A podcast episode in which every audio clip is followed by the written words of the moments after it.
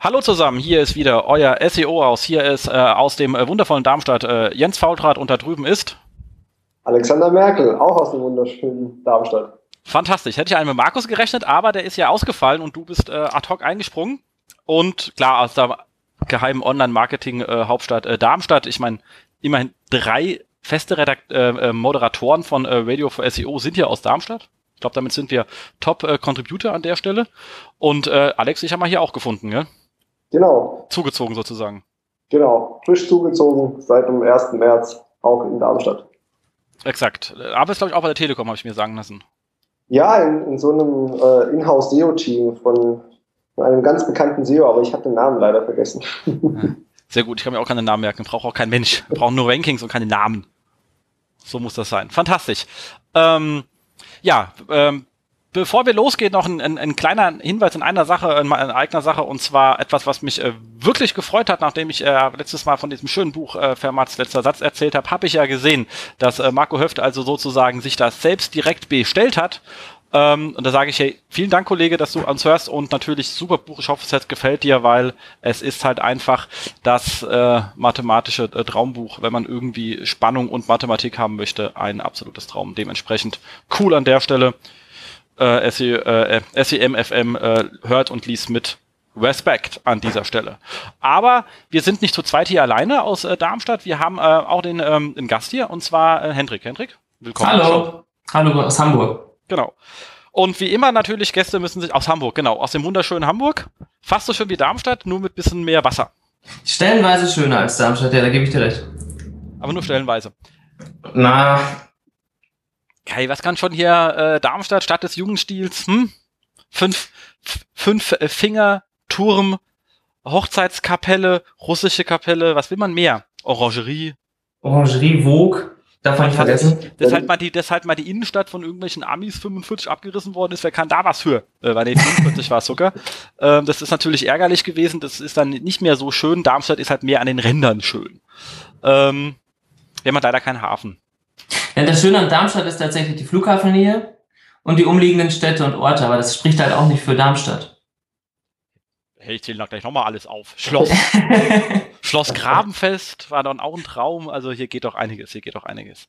Ähm, aber ganz kurz, bevor wir hier weiter schwelgen über diese wirklich wunderschöne äh, ehemalige äh, Hauptstadt von äh, Hessen-Darmstadt, äh, nämlich Darmstadt, äh, kommen wir doch zum Thema SEO zurück.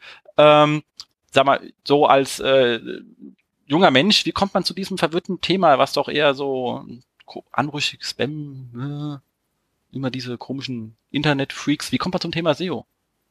Ich habe ja auch ähm, studiert und ich habe äh, Medien und Information in Hamburg studiert und äh, nicht nur in äh, Darmstadt und Schweinfurt gibt es diese SEO-Module, sondern auch in Hamburg. An der HW, da hatte ich im dritten Semester ein SEO-Modul. Das war bei Tom Albi, der ist heute bei Google. Und der hat mich zum Thema SEO gebracht. Und außerdem ist ja noch der Professor Lewandowski an der HW.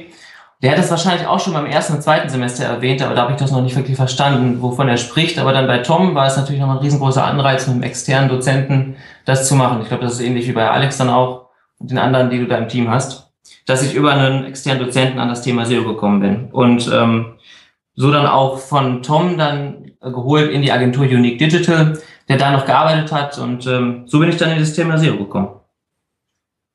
Das ist schön. Das war, das war ganz witzig. Also wir haben diese Module, äh, die laufen immer noch in der HW und bei uns war das damals so, dass wir, ich glaube, das ist nach wie vor so, dass dann da 20 Studenten sitzen oder 25, es war immer die schnellst ausgebuchtete ähm, Veranstaltung und alle mussten dann auf ein Keyword optimieren. Ich glaube, das ist anders als bei dir, Jens. Wir haben also alle das gleiche Keyword bekommen und jeder musste seine Seite darauf optimieren. Und das war dann aber immer ein äh, irgendein Witzbegriff, der es also vorher nicht gab, wo es tatsächlich null, ähm, null ähm, Ergebnisse gab im Index. Und ja, das Coole war, dass ich am Ende dann äh, auch diesen Contest quasi gewonnen habe und dadurch das Praktikum machen durfte. Das war also die Eintrittskarte und super spannend. Ja, wurden dann die Noten anhand der Platzierung dann festgelegt? Ja, das hätte ich mir auch gewünscht. Ich glaube, glaub, also paradoxerweise ist, glaube ich, SEO tatsächlich mein schlechtestes Fach im, im Studium gewesen, obwohl ich heute freiberuflicher SEO bin, aber so kann es kommen. Nee, die Noten wurden schon auf Fachvorträgen, die wir halten mussten, festgemacht. Ähm, wie gut dann das äh, Ranking war, das, das hat dann, glaube ich, nur so zu einem subjektiven Wert eingespielt in die, in die Benotung. Ja, okay. Nicht sehr fair, aber ja, so ist das Leben. Ja gut, ich meine, wenn du nimm mal an, es gibt extrem viele gute und die sind alle eine 1-0 wert angenommen. Und da kann da trotzdem nur einer gewinnen. Das ist ja dann fies für all diejenigen, die auch alles richtig gemacht haben, vermeintlich, oder versucht haben, alles richtig zu machen und eine schlechte Note bekommen haben. Ja, das ist fair, finde ich, aber. Weil vermeintlich richtig ist halt immer noch falsch. Ja, stimmt. Naja, ich habe ein Buch von Tom Albi bekommen, das ist aber auch super. Das, was er zusammen mit dem Katschaunikat geschrieben hat? Ähm, ich glaube, das war das, das Buch Web, oder? Web 2.0, was er mit ihm geschrieben hat. Aber das war irgendein Buch über, ähm, über Mobile oder Ich bin mir gar nicht mal so sicher, aber nicht. Cool. Dann ist es bestimmt besser. Ansonsten ist toll, Torben ein super Mensch. Also ich mag ihn sehr gerne. Ich, ich treffe in letzter Zeit sehr selten, habe ich festgestellt. Du, der ist auch viel zu sehr unterwegs. Ähm, jetzt bei Google ist der vom SEO in SEA gewechselt. Das heißt, der ist oh. unterwegs und betreut irgendwelche Agenturen und ist extrem viel unterwegs, auf, ganz oft auf Flughäfen und hat ganz wenig Zeit. Macht natürlich auch, weil er bei Google ist, nicht mehr so viele eigene Projekte. Das, ähm, deswegen kann er das Modul, das SEO-Modul natürlich auch nicht weitermachen. Es wäre ja schon sehr cool, wenn Google-Mitarbeiter ein SEO-Modul an der Hochschule macht. Das stimmt, das stimmt. Naja, aber wir haben dich zumindest in Darmstadt kennengelernt, wolltest du nochmal äh, erwähnt haben? Weil du ja so. unsere Kollegen besucht hast, sozusagen. Ja, genau. Also aktuell bin ich noch zwischen dem äh, Bachelor und Master. Also ich mache momentan Gap Year und habe mir vorgenommen, dass ich in dem Gap Year nicht nur reise und feiere, sondern auch noch viele Sachen lerne. Und ich wollte mich unbedingt mein Themengebiet noch weiter aufstellen, den Horizont erweitern und unter anderem um das äh, Thema User Experience. Und ähm, ich hatte selbst in der Hochschule schon mal ein Projekt mit euch zusammen für Music Load. Da haben wir die Suche evaluiert, was da alles nicht funktioniert und wie ähm, gut oder schlechte User Experience für Music Load ist. Und habe dadurch also schon Berührungspunkte gehabt, erstmal zur Telekom, aber auch zum Bereich User Experience. Und da gibt es ja extrem viele Überschneidungen äh, mit, dem, mit dem Thema SEO. Auch vor allen Dingen, wenn man sich mal die letzten Updates ansieht von, von SEO, ist es ja immer gut, äh, von Google immer gut, die ähm, User Experience im Blick zu haben und nicht nur die Traffic liefern zu wollen. Dementsprechend habe ich mir gesagt, komm, dann nutzt du die Zeit und äh, machst mal ein Projekt äh, bei irgendeiner großen Firma, um das Thema User Experience noch besser kennenzulernen. Und dann ist mir die Telekom eingefallen und wie durch ein Wunder bin ich dann bei den Leuten von der Suche gelandet und äh, das Schöne bei der Telekom ist, dass die Leute aus der Suche zusammen mit den SEOs in einem Büro sitzen und daher kennen wir uns. Und die Suche ist ja eins der absolut wirklich nettesten Teams, die wir im ganzen Haus haben. Also ich habe da selber angefangen, ein Traum von einem Team. Es war super. Ganz, ganz äh, tolles Team. Äh, schöne Grüße auch an die Jungs. Ganz, ganz toll, hat super viel Spaß gemacht und ähm, ganz viel wert. Also ähm, nochmal ein großes Lob. Und die machen einiges. Also, ähm, ja. so extern ist die, äh, die Suche von, von T-Online gar nicht so, ähm, den meisten Leuten ja gar nicht auf dem Schirm. Aber die machen ja tatsächlich einiges und versuchen am Ball zu bleiben und ähm, halten sich ja auch noch. Das ist ja auch das Schöne. Das stimmt, das stimmt. Also nee, die machen wirklich äh, viele Sachen. Und vor allem halt im Bereich User Experience auf SERPs. Also das ist natürlich auch immer schön. Ja, da haben sie natürlich dann durch Sonja Quirmach auch ähm, äh, absolute Kompetenz im Haus, die sich ja genau für dieses Thema spezialisiert hat. Ja, das, das müsste bloß einer im Haus merken, das wäre natürlich auch noch gut. Ähm, ja, Sonja ist, glaube ich, unser bester Hidden Champion, den wir da haben. Ähm, was allerdings nicht an ihr liegt dass sie hidden ist. Das, das, das Champion ist schon, also er hat ja auch schöne Bücher, also da zusammen, äh, übrigens mit äh, Dirk Lewandowski, wenn ich den Namen nochmal sagen darf, auch an der Stelle für den Fall, dass er uns hören sollte, sendet einen Gruß äh, nach, nach Hamburg, ähm, der ja auch sich sehr viel mit äh, User Experience auf Serbs auseinandersetzt. Genau, genau. Exakt. Bei ihm habe ich auch die Bachelorarbeit dann geschrieben. Wie passend. Und was machst du im Moment? Momentan bin ich äh, wieder in der Agentur. Ich, ähm, wie gesagt, ich bin freiberuflicher SEO und ich hatte ja ähm, schon im Studium angefangen, in der Agentur zu arbeiten, nach diesem ähm, Modul dort. Da durfte ich das Praktikum machen und habe dann nach dem Praktikum permanent als Freelancer für die Agentur Unique Digital gearbeitet, direkt in Hamburg. Und ähm, da natürlich dann nochmal noch mal richtig SEO gelernt. Also nicht nur mit so Scherzprojekten wie dann in der Hochschule, sondern auch mit richtig riesengroßen Seiten und äh, ganz, ganz tolle Sachen da gemacht, ganz große Projekte, super Kollegen. Und ähm, die unterstütze ich nach wie vor. Da bin ich jetzt aber nicht mehr so operativ eingebunden wie äh, zuvor, sondern mache da eher strategische SEO-Sachen. Das heißt, dass ich äh, die Projekte für Neukunden mache. Wenn also ein neuer Kunde kommt, dann haben die fast immer ein Audit-Projekt, wo die ganze Seite on- und off-page ähm, analysiert wird und Strategien entwickelt werden, auch mit der Keyword-Recherche. Und das ist dann oft meine Aufgabe, weil ich anders als die Festangestellten natürlich nicht so im Tagesgeschäft eingebunden bin. Das heißt, es klingt nicht permanent das Telefon und ich kann mich dann noch acht Stunden am Tag auf eine Seite konzentrieren. Das ist natürlich ein riesengroßer Vorteil und super für mich, weil es total viel Spaß macht. Klingt sehr angenehm. Welche Tools verwendest du dafür, für deine Konkurrenzbetrachtung oder für allgemein für die gesamte On-Page- und Off-Page-Betrachtung? Äh, ganz viele. Also ähm, für Off-Page natürlich Link Research Tools, da geht, glaube ich, nichts dran vorbei. Wenn, ich, wenn man da mal zurückdenkt, wie das damals war, davor, äh, das ist ja echt viel, viel einfacher heute damit zu arbeiten. Ansonsten für On-Page finde ich, ähm, so mein Geheimtipp immer der Screaming Frog äh, SEO Spider. Den finde ich ganz nett, äh, um die Seite zu crawlen und äh, systematisch mal zu analysieren, wie ähm, die Titles sind, wie die Descriptions sind, wie die, die Überschriften sind. Ähm, der spuckt dann im Vergleich zu Xeno noch ganz schön viele andere Sachen aus, die finde ich echt gut. Um, ähm, das ist also das Tool, das ich für On-Page-Analysen sehr häufig verwende, aber natürlich auch Systrix und ähm, Searchmetrics Essentials finde ich auch noch ganz gut in Kombination. Ich bin, ich bin ein riesengroßer Fan von äh, Systrix. Ich finde es total gut und ich mag die, die Suite, hilft einem extrem. Aber ich finde an manchen Stellen, ähm, vor einigen Bereichen, ich mir anschauen möchte, was für Rankings ich habe und ich dann die, die gefundenen Keywords genau analysieren will und filtern will, dann ähm, komme ich fast bei Systrix fast nie drum herum, mir alles zu exportieren und dann in Excel weiterzuarbeiten. Was auch nicht schlecht ist, aber für einen kurzen Einstieg finde ich Seolytics und Searchmetric Essentials dann doch hilfreicher, was äh, Keyword-Betrachtung angeht. Ja, das Problem bei Systrix, wenn man so einen Export macht und man hat mal so eine richtig große Seite, sagen wir mal Musicload, ähm, und dann macht man diesen Komplettexport von den Links zum Beispiel, dann sind einfach mal alle Credits weg. Richtig, also ich meine, das ist, das, das ist die Scheiße. Wenn du halt mehr als 40.000 Keywords hast, dann ist das, dann äh, für die, die du gefunden wirst, dann sind die ja locker weg. Oder du hast halt ähm, viele Accounts. Aber es macht ja auch keinen Sinn und das ist das Ärgerliche. Du müsstest also bei Systrix schon vorher so stark filtern, dass du zum Beispiel die Top 50 nimmst, aber dann kannst du ja auch nicht in Gänze betrachten. Und ähm, aber Gott sei Dank gibt es ja auch andere Tools. Noch zusätzlich in Kombinationen finde ich die alle ziemlich gut.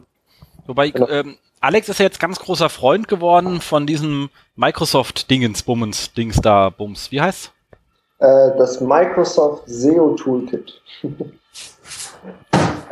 das, ich habe es auch heute mal direkt vergleichen mit Screaming Frog gemacht und ich musste leider feststellen, dass Screaming Frog mir keine Titles, keine Descriptions ausgeliefert hat, was mhm. mich äh, sehr gewundert hat. What? Und, Wie macht es das ähm, immer? Bei mir hat das leider nicht gemacht, aber gut, das war nur eine Seite. Aber ich, wie gesagt, die ganzen Auswertungen und alles, da ist dieses Microsoft SEO Toolkit sehr, sehr mächtig. Du kannst deine eigenen Queries definieren anhand von äh, Fehlerquellen. Da sagt dir, welch, wo fehlt dir der H1, eine Description, ein Title und so weiter. Und dann kannst du die gesamten URLs als CSV exportieren, dann mit Excel verbinden und äh, Pivot-Tabellen erstellen und alles. Und dann eigentlich quasi jede On-Page-Frage, die man so hat im Kopf, kann man direkt beantworten kann diese Daten dann nochmal verknüpfen mit Systrix und Searchmetrics und kriegt dann nochmal die Daten für die Links, für die Keyword-Texte und so weiter auf URL-Ebene runter. Ähm, dazu zeigt man, zeigt noch ähm, das Tool noch natürlich an, welche On-Page-Potenziale vorhanden sind. Und theoretisch kann man mit Microsoft SEO Toolkit, Searchmetrics, Systrix und Excel eigentlich jede SEO-Frage, die wichtig ist, beantworten. Also ich bin da wirklich. On-Page meinst du? Davon. Ja, ja On-Page, klar. Mhm. Also On-Page sowie Off-Page kann man natürlich auch sehr viele Vergleiche dann starten. Man, weil man zum Beispiel jetzt mit Excel Power Pivot sich die ganzen Daten so verknüpfen kann und dann auch schön visualisieren. Ähm, damit kann man ähm, also richtig schöne Reports und sehr schöne ähm, operative Anweisungen vergeben, damit die Seite noch besser wird. Mhm. Und da man die Seite ja noch selber crawlt, findet man eher die Fehler, als bevor sie Google findet oder was anderes. Und Screaming Frog hat halt ein extremes Performance-Problem, wenn man wirklich große Seiten crawlt. Und ähm, bei Microsoft SEO Tool bin ich jetzt bei 200.000 URLs, wo ich die crawlt habe. Ja gut, dann, dann war mein Arbeitsspeicher von 8 GB halt mal voll. Aber das stimmt, da gebe ich dir vollkommen recht, dass ähm, der Frog totale Probleme hat bei großen Seiten. Und ähm, ich komme auch, ich habe letzte Woche versucht, eine riesengroße Seite mit, ähm, mit mehreren Millionen Seiten zu crawlen. Da hast du natürlich überhaupt gar keine Chance. Und musste ich halt vorher dann drauf, auf manche Unterseiten festlegen und dann einzelne URLs abfragen, ähm, die dann halt von da aus dann weitersuchen. Also das ist, das ist, das stimmt, das ist echt lästig. Genau. Deswegen finde ich das sehr gut, dass die Telekom das in Subdomains unterteilt weil dann kann man die dann auswählen und dann nur die einzelnen crawlen. Das ist dann sehr, sehr schön. Das war eine weise Voraussicht so erfolgt, weil ich dachte, ist mir scheißegal mit diesem fucking Link-Graph. Ich mache es den Kram so, dass ich ihn auch ordentlich äh, bearbeiten kann. Ja, war eine sehr gute immer, immer Mitarbeitermotivation vor Google-Ranking. Grundregel. Sonst muss es muss das Spaß machen. Aber euch beiden macht es offensichtlich Spaß. Ja, aber ähm, Alex, du hast gefragt nach Tools, ähm, die jetzt bei der Agentur genutzt werden. Ja, nee, nee, welche du magst. Achso. Ja. Besonders eigentlich, welche du verwendest, weil ich mache ja auch ähm, Konkurrenzanalysen und wie gesagt, wie du jetzt auch gehört hast, auch viele andere Analysen mit bisschen Business Intelligence für SEO. Und ähm, ja, das wollte ich einfach mal wissen, vielleicht hast du ja ein Tool, wo, wo dir auch besonders gefällt und was du dann auch dementsprechend dann anplanst in deinen anderen Daten.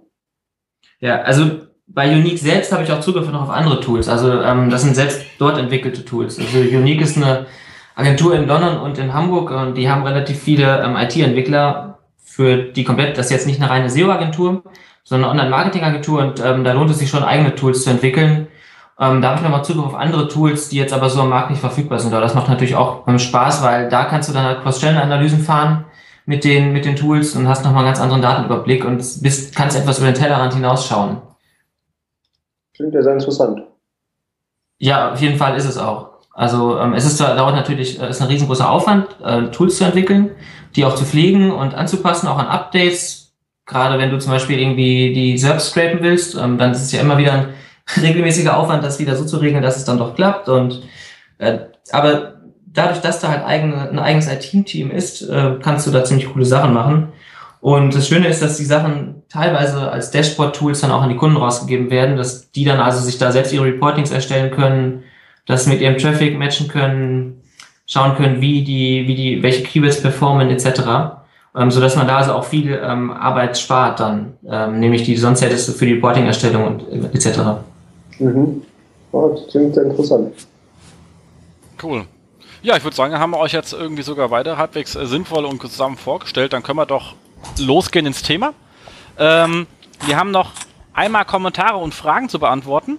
Und zwar hatte ich ja letztens mal irgendwo äh, lustigerweise gesagt, äh, Linkbuilding ist nicht SEO, weil SEO ist viel, viel größer als ähm, Linkbuilding. Da gab es dann lustige Diskussionen und Threads und etc. pp. Ähm, dabei hat so der ein oder andere ähm, den Kontext äh, äh, leicht vergessen oder äh, sich deswegen irgendwie auf den Schlips getreten gefühlt. Das war nicht die Absicht an der Stelle, falls irgendeiner geknickt gefühlt habt. Sorry. Ähm, wir sind hier immer noch Podcast für Inhouse SEO, deswegen meinte ich vor allem, ähm, wenn man als Inhouse-SEO einfach nur Budgets verwaltet, ist man halt einfach kein SEO, weil Geld ausgeben kann halt mal jeder Papagei. Das ist nicht tragisch. Ähm, das Problem ist gerade, wenn man SEO irgendwo hinhängt und sagt, SEO ist wie Marketing, dann ist Marketing in einem Konzern in der Regel, ähm, ich gebe viel Geld aus, also nach dem Motto, gebt mal 10 Millionen Marketingbudget aus, macht davon 60% TV, 20 Print, 20 Online und dazu ein bisschen SEO, also ab ins Linkbuilding und weg. Ähm, dass natürlich eine Agentur irgendwie, wenn die sagen muss, ich muss Budget platzieren und möchte auch guten Google-konform oder zumindest nicht so, dass es mir gleich auf die Füße fällt machen, dass man da ein bisschen Gehirnschmalz reinstecken muss, jopp. Dass so eine Agentur vielleicht ganz gerne dem Kunden mal zurücksagen würde, dass seine Seite scheiße ist, der aber sagt, sei ruhig, äh, fress und gib mal, gib's Geld aus, jopp. Also das heißt, es war keine Kritik an irgendwelchen Agenturleistungen, ganz wichtig, sondern wenn irgendjemand als Unternehmen denkt, oh, ich gebe doch im Monat 20.000 für Linkbuilding aus, also mache ich wohl SEO-Haken dran, das ist nicht SEO. Und da, äh, bei der Aussage eh glaube ich auch, aber ich hoffe, ich habe jetzt in der richtigen Art und Weise ähm, zurechtgestutzt. Ähm, jemand, der in der Lage ist, gute Link-Building-Kampagnen aufzusetzen oder überhaupt zu wissen, wie kann ich Sachen viralisieren, wie kann ich äh, überhaupt äh, versuchen, äh, verlinkt zu werden, dass man da eine, äh, doch ein bisschen was im Kopf haben muss, das ist klar und war damit natürlich definitiv äh, nicht gemeint. Andererseits, gerade intern ist natürlich SEO etwas, was direkt aufs Produkt einzahlt, wo man sagt, kann ich Kundenbedürfnisse antizipieren und weiterentwickeln, wie sieht meine User Experience aus, wie ist Conversion aus, Themenabdeckung. Ähm, und da liegen eigentlich die Stärken im SEO in ganz anderen Bereich, nämlich wenn man relativ früh ansetzt, wenn man klassischerweise ins Produktmarketing reingeht, ähm, dann ist man an der Stelle oder ins Produktmanagement besser gesagt, dann ist man damit absolut richtig und kann da viel mehr Benefit rausholen, als einfach nur äh, irgendwo monatlich 20.000 Euro zu organisieren, ähm, um die dann an eine Agentur abzugeben. Also wirklich an der Stelle einfach nur Geld ausgeben ist nun halt mal nicht SEO, das ist einfach Geld ausgeben und äh, das können die Mädels, die Banner kaufen, viel besser, weil die geben viel mehr Geld aus, die werden immer zu den besseren Partys eingeladen werden. Kinas, das könnt ihr vergessen, mit euren 20.000 werdet ihr leider nie äh, die großen Sektgläser bekommen, sondern nur den kleinen Katzentisch. Also auch da ist kein Ruhm zu ernten intern. Äh, das nochmal dazu. Ich hoffe, die Klarstellung war soweit äh, jetzt äh, verständlich. War die für euch verständlich? Ja. Gut. Es war alles abgedeckt. Ich kann das nur so bejahen. Ja. Das liegt aber auch daran, dass ich hier schon äh, eine zweijährige Ausbildung durch dich genieße. Ob das immer so toll ist, weiß man nicht, gell? Erster Satz, den man lernt bei mir, hm? Schneller tippen. Ja, das stimmt. Genau. Das ist das allererste. Und das zweite ist, ich krieg dir eine zweite Tastatur, da kannst du mit beiden Händen tippen.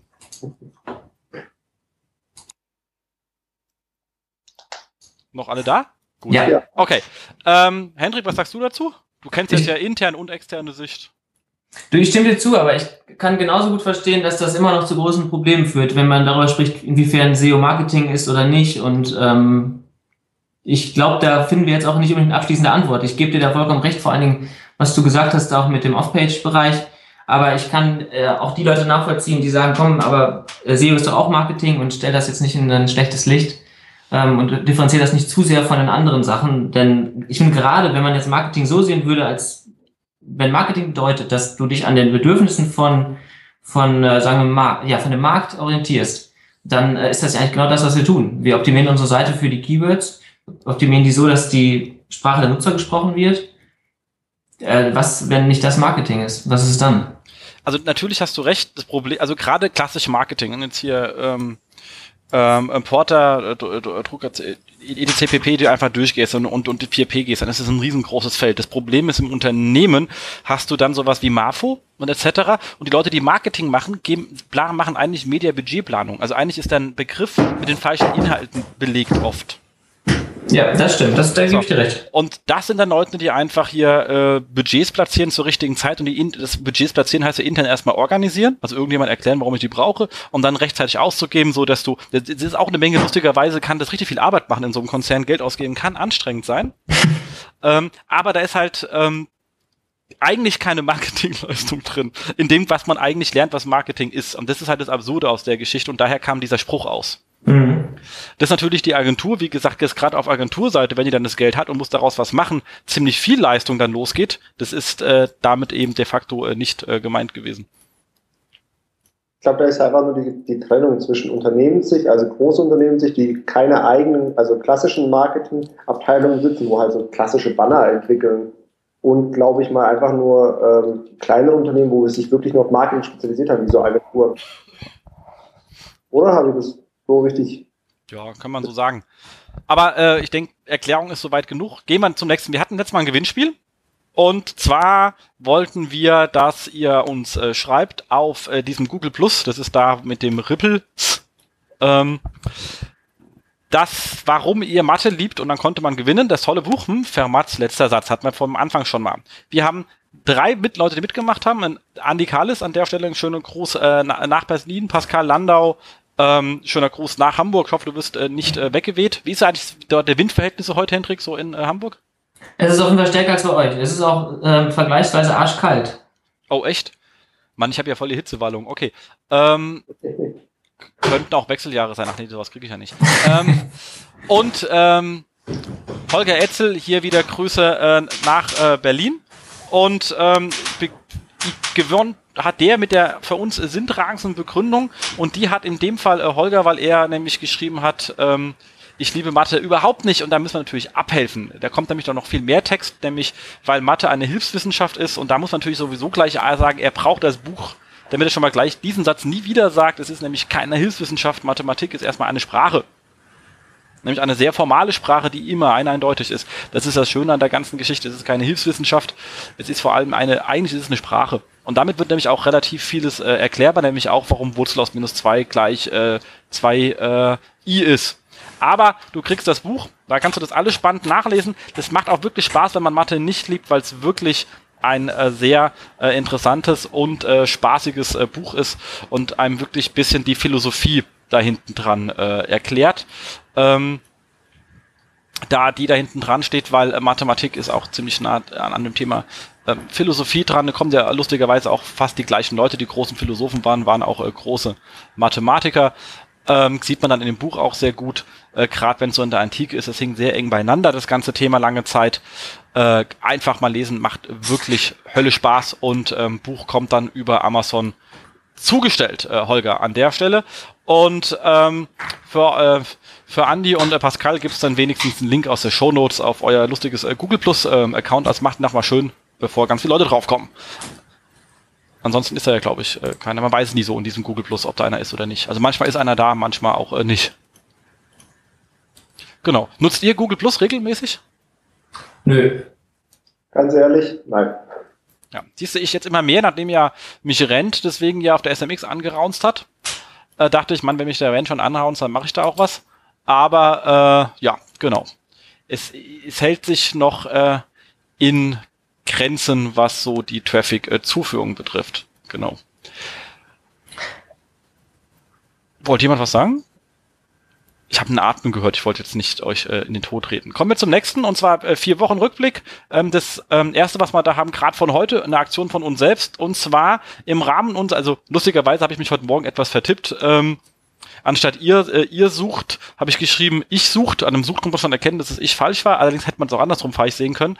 Aber nicht ich suche, sondern wenn ihr Werkstudenten sucht. Wir machen unser SEO-Projekt einmal im Jahr, äh, wo einfach äh, Webseiten aufgebaut und mit Traffic versorgt werden müssen. Ähm, mit unseren Studenten und ihr habt die Möglichkeit, eure Firma vor unseren Studenten kurz zu präsentieren, einfach zu sagen, das sind wir, das machen wir, das könnt ihr bei uns werden. Also wenn ihr einen Werkstudent sucht, einfach vorbeikommen.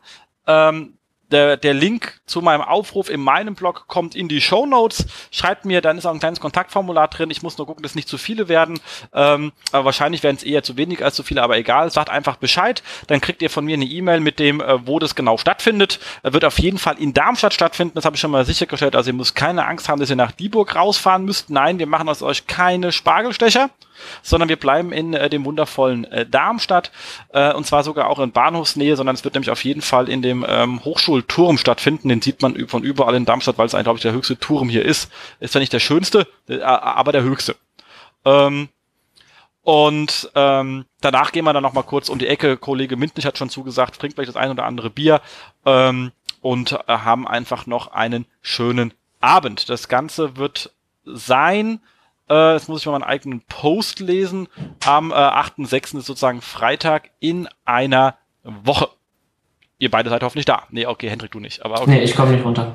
Aber du hättest ja mal nach einem Werkstudenten fragen können. Stimmt. Hm. Ich, schick die Kollegen runter, die Reisebudget haben. ja, genau. Aber das ist jetzt schon so, dass die Studenten dann wahrscheinlich in Darmstadt studieren und halt einmal in der Woche Zeit haben. Ne? Da sollte man schon darauf hinweisen. Dass die jetzt also höchstwahrscheinlich nicht nach Berlin oder Hamburg fahren. Du, man muss im Leben auch flexibel sein, sagt zu meinen Studenten immer. Nicht meckern, dass du da nur 1000 Euro verdienst und 3000 Euro Reisekosten hast. So ist das Leben. Ja, ich bin ja auch von Heilbronn hergependelt. Genau, siehst du, der, siehst du, so ist das. Nee, also die haben schon zwei, also bei uns arbeiten Werkstudenten in der Regel 20, äh, 20 Stunden die Woche äh, und das kriegen die auch hin. Also ansonsten brauche ich auch keinen Student. Ja, für 20 Stunden die Woche arbeiten, da kannst du in Hamburg ja keine Wohnung leisten. Das ist ja das Problem. Also. In Darmstadt auch nicht. Ja, stimmt. Du hast recht. Das ist auch sauteuer. Aber deswegen gibt's ja hier äh, WGs. Übrigens, unter äh, die, die, die, die WG, unter der WG von Mara und Eva, wer sie nicht kennt, hat was verpasst, wird gerade frei. Also, wer wer SEO ist und bei SEOs wohnen will, äh, soll einfach sich an Eva melden. Ähm, aber wie gesagt, deswegen wohnt man da als WG, ist ja auch kein Problem. So. Aber ansonsten, wer Lust hat, vorbei, einfach Bescheid sagen, äh, kommen die Kontaktdaten und, äh, und, und die Adressen und dann klappt das schon. Sind wirklich äh, sehr nette Men Menschen, unsere äh, schon fertigen äh, Studenten sind ja nicht nur bei mir im Team, sondern auch sonst schon irgendwo in der Republik verteilt. Also da kann man ein bisschen versuchen, guten äh, Nachwuchs äh, zu bekommen. Ähm, genau. So, was haben wir noch Schönes? Ach ja, habt das war ein toller Post. Und zwar äh, ein, ein, ein äh, echter äh, äh, Martin äh, zum Thema äh, Missfeld natürlich an der Stelle auch gegrüßt. Äh, Geld verdienen im Internet, der große Beschiss. Was hat einer von euch gelesen? Ich, ich habe Tränen ja, gelacht. Ja, ich habe also vor allen Dingen mich ähm, klapp, äh, kaputt gelacht bei den Kommentaren. Das war noch viel cooler als als dieser Artikel selbst mit den witzigen Videos unglaublich geil, aber so ein äh, lustiger schon, man konnte schon ahnen, das wird ein cooler äh, Linkbait, aber äh, Martin, so nett wie er ist, hat es wahrscheinlich wirklich aus äh, echten Ersetzen geschrieben, aber hat dann gemerkt, huch, wie geil es ist, und hat gleich nochmal hingeschrieben, die 42 unseriösesten Info-Marketeers in Deutschland, kostenloses E-Book. Das Ding ist natürlich dann ein echter Bait, da habe ich also auch äh, äh, Tränen gelacht, muss es mir jetzt auch gleich runterlesen, es war wirklich sehr erhellend, wer da alles drin stand. Lohnt sich, sollte man unbedingt tun. Ja, man muss sich schon ein bisschen Zeit mitnehmen dafür, für die Lektüre. Auf jeden Fall. Also wie immer ist natürlich hier, äh, ich meine, so ein, so ein Artikel von Martin ist schon was anderes oder das E-Book verkaufen, natürlich so ein E-Book. Äh, ja. Das Irre ist ja tatsächlich, dass ähm, da so viele Leute kommentieren. Also Martin kann Pfingsten gar nichts anderes gemacht haben, als diesen Artikel zu bearbeiten oder die, die Kommentare freizuschalten. Das muss so viel sein, wie viel Zeit er da reinsteckt. Auch, äh, wir wissen ja alle, wie viel Zeit er in die Doodles steckt und so weiter. Also es ist irre, was er alles macht. Ja, ich glaube, der hat einfach, der hat einfach hier, äh, glaube, der hat der lebt in mehreren Paralleluniversen, deswegen kann er so viel gleichzeitig machen. das äh, glaube ich schon. Vor allem antwortet er ja auch teilweise auch noch drauf. Genau. Äh, wenn es zu Hanebüchen wird, also ist schon äh, äh, unwahrscheinlich, unwahrscheinlich. Ja, also, saukoole Aktion, saukoole Aktion. So, was gibt's noch Neues? Google hat hier äh, rausgehauen und das ist ja mal jetzt bisschen äh, praktisch gerade äh, für, für, für größere Seiten, dass man halt auch andere Sprachversionen einer Seite in der Seitenmap eintragen kann. Also dass man sagen kann, hier, ähm, das ist meine Seite, ähm, example.com slash en und alternate ist dann example.com slash de für hreflang gleich äh, de. Also schon in der Sitemap auch noch, also nicht nur in der Seite selber als ähm, rel, sondern in der Sitemap auch noch mal mit angeben kann. Ich denke mir, äh, das ist eh ein ewiges Problem. Ich glaube zwar auch damit kriegen es ja nicht hundertprozentig hin, aber wir können ein weiteres Signal an der Stelle an äh, Google schicken, äh, wo welcher Inhalt in welcher Sprache eigentlich liegt. Ja, das ist sehr vernünftig. Ja, wir haben ja bei uns immer nur Deutsch und Hessisch im Angebot. Hessisch kennt Google nicht, also brauchen wir es nicht auszuweisen. Aber äh, für jeden, der, der mehrere äh, Sprachen hat, glaube ich, auf jeden Fall äh, sehr willkommen.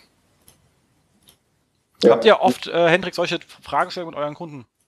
Ja, wir haben jetzt ähm, letzte Woche, als das, ähm, als das rauskam, noch direkt äh, die Empfehlung, die wir sonst immer mit dem Href Lang gegeben haben, geändert dahingehend, weil es ja viel einfacher ist.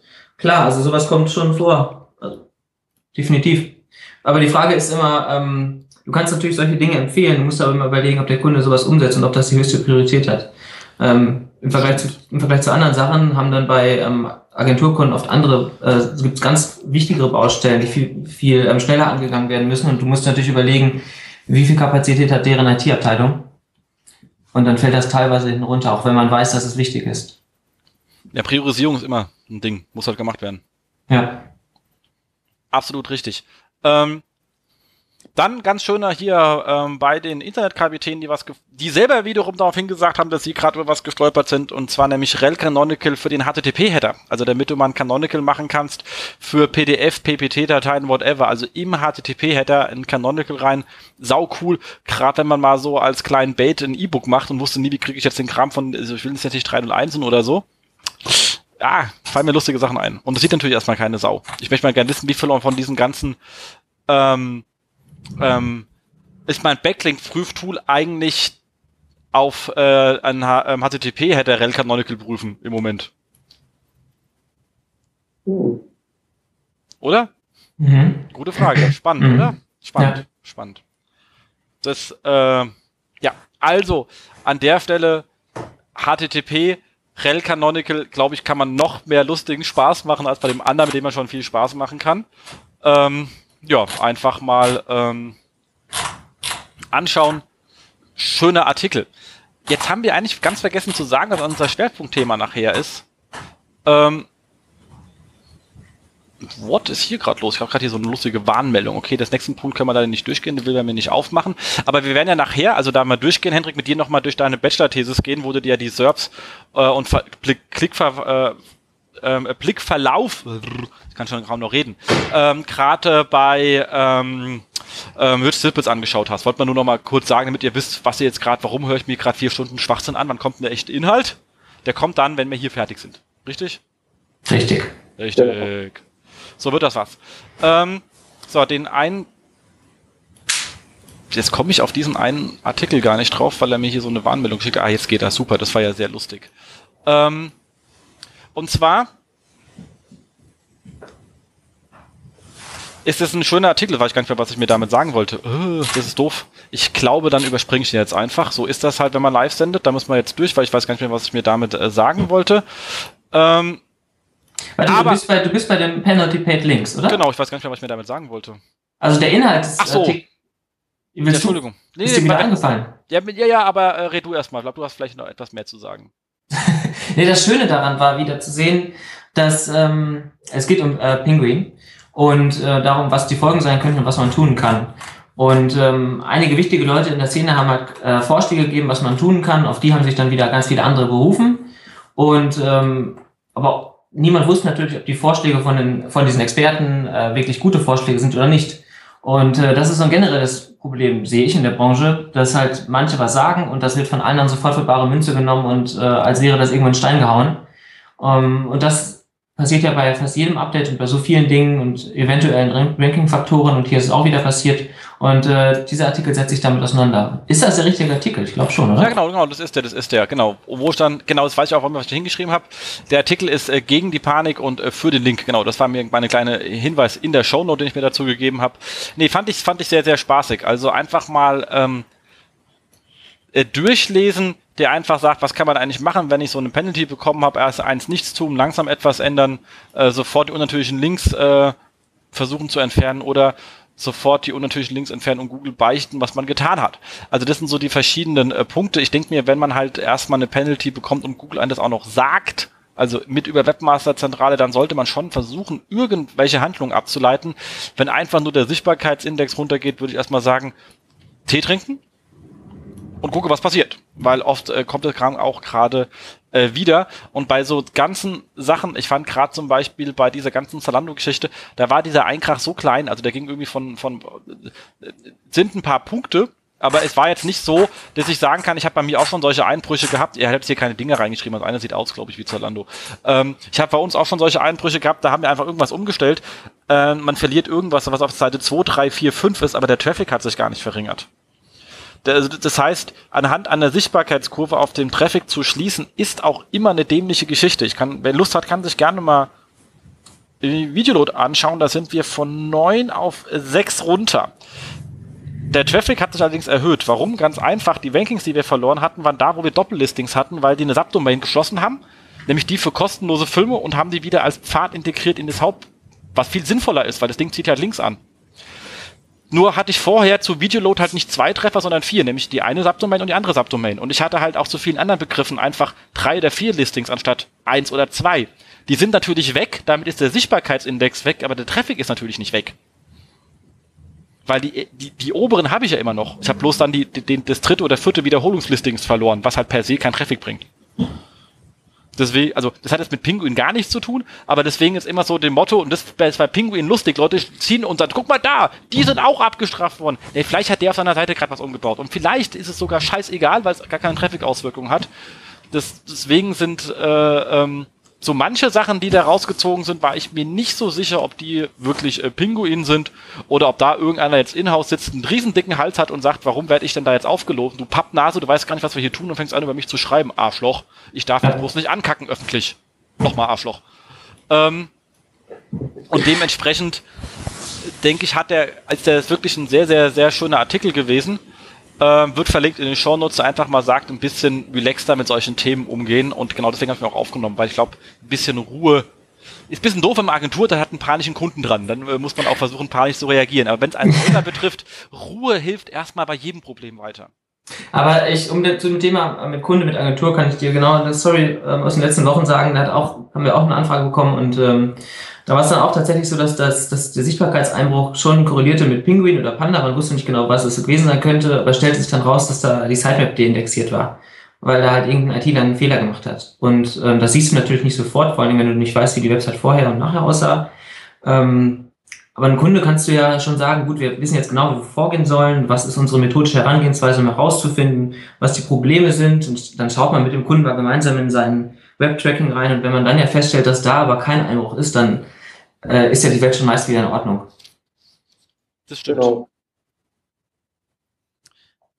Kann man nicht besser ausdrücken. So, was haben wir dann? SEO United schreibt, Google kriegt kostenpflichtige Webverzeichnisse und da kann man nur sagen, raus mit dem Mist, braucht keine Sau. Oder? Mehr fällt mir dazu nicht ein. Ja. Mhm. Also ich meine vor allem, was er hier aufgezählt hat, wie fatem.org, xland.int, what, what the fuck is that? Ich habe keine Ahnung. Aber äh, ich glaube, ich werde es nicht vermissen. Da fragt man sich ja eh schon lange, warum Google das nicht äh, getan hat. Ähm, dann eine sehr spannende Geschichte, nicht SEO, aber Corporate-lastig, äh, irgendwie heran äh, äh, verwandt, nämlich äh, Fatzebook, äh, Facebook. Ähm, an der Stelle. Facebook hat seine Regeln geändert und Städtenamen sind nicht mehr zulässig und äh, das äh, Tourismuszentrale Nürnberg war seine Fanpage los, weil die hieß äh, Nürnberg mit irgendwie äh, 60.000 Fans. Und da sagt man sich dann halt mal, scheiße. Ähm, okay, so etwas passiert, aber man sollte sich sowas natürlich bewusst sein, dass wenn man sich auf solche Systeme einnässt wie Facebook, dann ist das nicht das Internet. Ich weiß für Leute, die hier zuhören und erst äh, 17 sind, nein, nein, Facebook ist nicht das Internet. Ihr könnt es nochmal aufschreiben. Ähm, wir hatten, als wir jung waren, ich bin ja jetzt schon äh, 39, sowas ähnliches, das hieß damals AOL. Auch das war nicht das Internet. Also Facebook ist nicht äh, das Internet. Das bedeutet, ihr seid auf Regeln angewiesen, die eine andere Firma aufsetzt. Und wenn ihr dort Seiten bekommt, für die ihr nichts bezahlt, dann seid ihr nicht mal der Kunde. Weil offensichtlich bezahlt ihr ja nichts. Das heißt, ihr habt kein SLA, ihr habt gar nichts. Und das bedeutet auch, die Leute können, eben die Besitzer von Facebook können, wenn sie Lust haben, morgen die Regeln ändern. Ähm, betrifft natürlich genauso Google Plus oder, oder Twitter oder whatever. Das bedeutet nicht, dass man den Kanal nicht nutzen soll. Wieder bitte nicht falsch verstehen, sagt, oh, der, der Fauldraht, der hält wieder rum, erst mag er keine Links, erst mag er keine Facebook-Seiten. Nein, Facebook ist ein sehr guter Kanal. Die Leute werden schneller Fan, glaube ich, also Newsletter abonnieren etc. pp. Nichtsdestotrotz sollte man auch von seinen Facebook-Kontakten, die man dort hat, seinen Fans etc. überlegen, wie kann ich die noch enger an mich binden. Wenn ich so eine Retention-Strategie habe, also ich möchte Fans haben, ich möchte ähm, äh, Newsletter-Abonnenten haben und Leute, denen ich vielleicht sogar per Post irgendetwas zuschicken kann und dann echte Kunden haben, dann ist für mich Facebook der äußere Rand. Und dann möchte ich aber auch den Facebook-Leuten sagen, du, schön, dass du bei mir bist, schönes Incentive, aber wenn du einen Newsletter hast, gibt's noch ein besseres Incentive, damit ich den aus dem Facebook-System in meins rüberziehe oder zumindest auf meinen RSS-Feed ziehen kann oder whatever, also ein bisschen enger an mich ranhole. Ich habe ihn zwar schon ein bisschen, aber ich will ihn ganz an mich ranholen, damit vielleicht, wenn ich da 60.000 äh, Leute habe und Google sagt, es dürfen keine Webseiten mehr vergeben werden, die ein I im Namen haben, weil Is kann ich nicht mehr leiden, die werden gestrichen in unserem Vokabular, ähm, dass ich dann vielleicht nicht 60.000 verliere, sondern nur 30.000, weil die wirklich wichtigen Leute, die anderen 30, habe ich schon irgendwie auf meinen Newsletter bekommen. Also das ist nur an der Stelle äh, der wichtige Hinweis, nicht einfach sagen, ey, Facebook und cool und ich wachse und ich wachse und ich wachse dort. Es sind nicht eure Fans, okay? Die gehören immer noch Facebook und ihr bezahlt nichts, ihr habt keinen Rechtsanspruch, ihr habt gar nichts. Ihr habt nicht mal irgendeinen fucking Vertrag mit den Kollegen.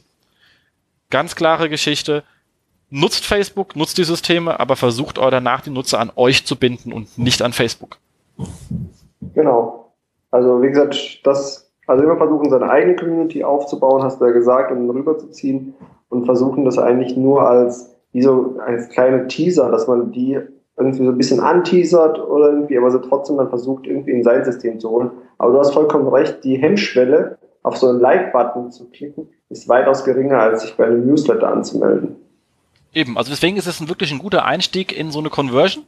Äh, so eine Art Conversion für meine Retention-Strategie. Wow, das ist ja Retention Conversion Strategist. Geil, das kriege ich mir auf meiner Visitenkarte gleich mal aufschreiben. Ähm, macht Sinn. Hendrik, macht ihr eigentlich auch Facebook? Äh, ja, macht, machen Facebook, aber nicht äh, Content Management, äh, die ähm, Community Management, sondern ähm, natürlich die Ads, also ähm, das ist in der Display-Abteilung angeordnet. Echt? Aber das hat nichts mit SEO zu tun. Also ich habe keine, ich, das sind, das sind äh, nette Kollegen, aber ich hab, äh, weiß nicht, was die machen. Also das, ich war zwar schon mal bei Vorträgen, wo die Abteilungen sich vorgestellt haben, aber ähm, na gut, ich sehe das auch so, dass die da Anzeigen schalten. Gut. Cool. Ja, das, muss, das ist ja, das ist übrigens, dann zahlt man auch, dann hat man auch einen richtigen Vertrag. Äh, Genau. Nee, aber macht an der Stelle äh, wirklich Sinn. Wie gesagt, Facebook ist ein super Kanal, auf keinen Fall weglassen, aber gucken, wie kann ich Leute nach noch enger an mich binden, wenn ich schon mal mit denen in äh, Kontakt bin. Ähm, also ich muss, sollte, mir sollte einfach ein Newsletter-Kunde mehr wert sein als ein Facebook-Fan an der Stelle. Und äh, das so als, als grobe Idee. Genau. Ähm, was Gibt es eigentlich, gibt's eigentlich immer noch diese Seiten? Es gab doch auch Agenturen, die oder äh, irgendwelche Internetseiten, die ihre komplette Domain weitergeleitet haben auf ihre Facebook-Seite. Okay. Also gesagt haben, wir machen jetzt keine Internetseite mehr, wir machen jetzt nur noch Facebook-Page. Gibt es das immer noch oder sind die alle zurückgerudert? also ich weiß, dass Kittles mal ein Beispiel dafür war, dass die alles nur noch in diese Communities reingestellt, aber das war jetzt schon vor einem Jahr. Da bin ich mir gar nicht mehr sicher, ob die das dann immer noch so machen, weil da haben sie wirklich ähm, versucht, nur noch auf Twitter, auf Facebook und, ähm, glaube ich, Wikipedia zu verweisen, wenn du Skittles äh, eingegeben hast. Aber da sind sie, glaube ich, nee, mittlerweile, oder? Moment. Nee, die machen den Fehler immer noch. Zwar nicht mehr in der extremen Art und Weise, aber sie schicken immer noch die Leute gleich sofort da hoch, aber nicht mehr in der Werbeform wie früher. Also die sind auch schon wieder zurückgerudert. Mhm. Skittles? Äh, kennt jeder. Nee, keine Ahnung, was ist das? Ach, das ist wie M&M's, aber mit Gummibärchen drin. Ach so, Süßkram. Ja, wenn es nicht bei uns im Fressnapf ist da vorne, dann äh, kenne ich es natürlich nicht. Genau, aber die haben die haben es als ähm, super Use Case verkauft, äh, Success Story, whatever. Ich bin da in dem Vortrag drin gesessen und habe gesagt, okay, ähm, kann man so machen, muss man aber nicht. Ähm, und mittlerweile sind sie, glaube ich, komplett zurückgerudert. Und dann haben sie gleich nochmal so ein Beispiel gezeigt mit irgendeiner kleinen Gemeinde, wo genau das Gleiche gemacht hat. Aber da weiß ich leider den Namen nicht mehr. Geil. Und die ist jetzt natürlich dann, wenn ihr ihren Gemeindenamen verwendet habt, gerade ihre Seite losgeworden. Cool. Genau. Ähm, sehr geil. Äh, okay. Also denkt dran, nutzt Facebook, legt euch aber nicht zu eng damit ins Bett. Es ist blau und färbt ab.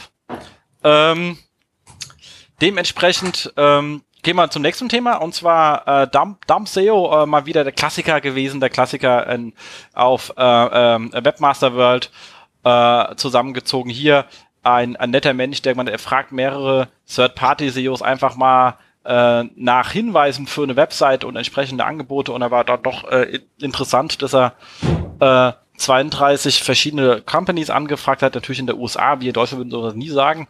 Ähm, aber nur sieben gaben irgendwie hin, äh, sinnvolle Hinweise, gerade im Rahmen von äh, Pinguin. Da meinte er eben auch hier, ich glaube, ich bin vom Pinguin abgestraft worden, was kann ich denn tun? Und da kam halt so zurück wie, ähm, ähm, ich, ich habe keine Metatag-Keywords äh, gefunden. Okay, kann man sagen, muss man nicht. Oder nur fünf von elf ihr, ihrer Bilder haben ein Alt-Tag. Äh, das hilft bestimmt bei Pinguin auch unwahrscheinlich weiter.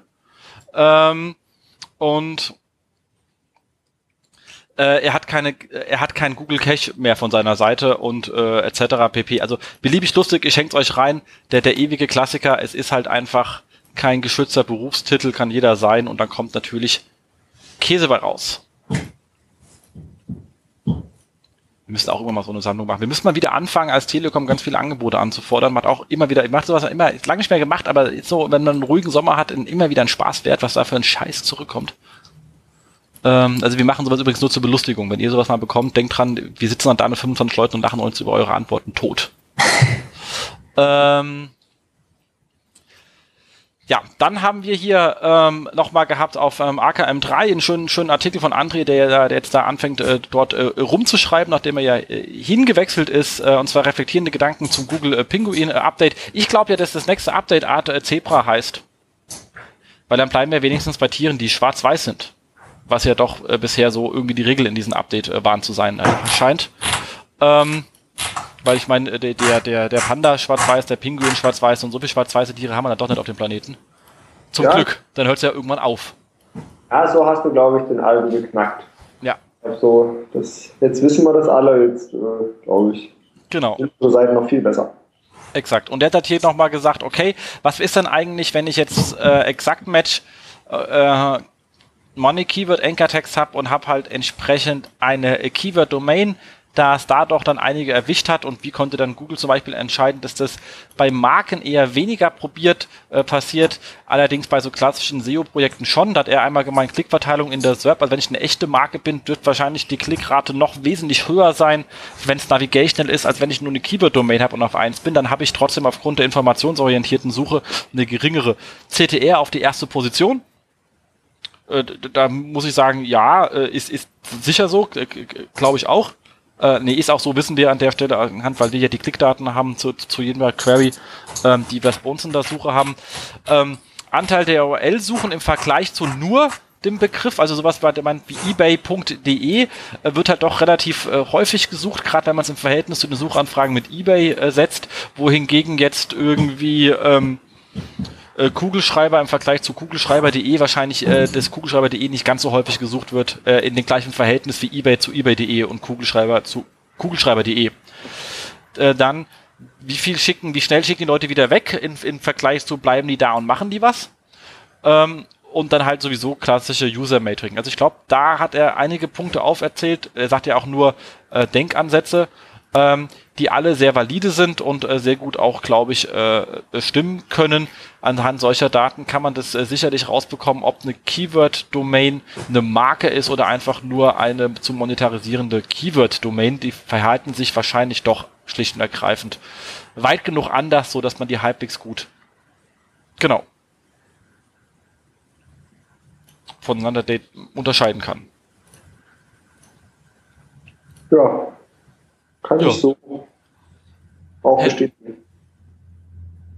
Ja. Weil ich ja auch die Daten habe. genau. Hendrik, kommt, kommt, kommt das äh, Google Penguin Update Teil 1 von dir? Ähm, ja, ganz genau. Aber das ist äh, das von Pascal Lander nochmal ein Artikel, genau. Der ist auch schon ein bisschen älter, aber das Schöne an dem Artikel ist, äh, dass typisch äh, Pascal Landau-mäßig wieder sehr lang, wieder sehr ausführlich, aber wieder insgesamt sehr gut geschrieben.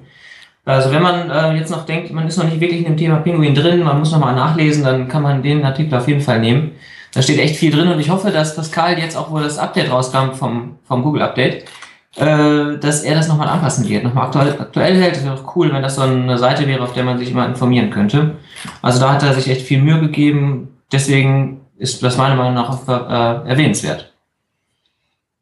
Also da siehst du halt ähm, typisch Pascal-mäßig wieder, ähm, dass er da auch ganz, ganz tief reingegangen ist, nochmal weit ausholt und nochmal genau erklärt, was die Gründe sein können, was Google selbst sagt, was andere dazu sagen. Ganz schön recherchiert. Da hast du absolut recht. Und ich habe jetzt endlich den Knopf gefunden, wie ich diese blöde Fliege loswerde. Ach, ja, genau.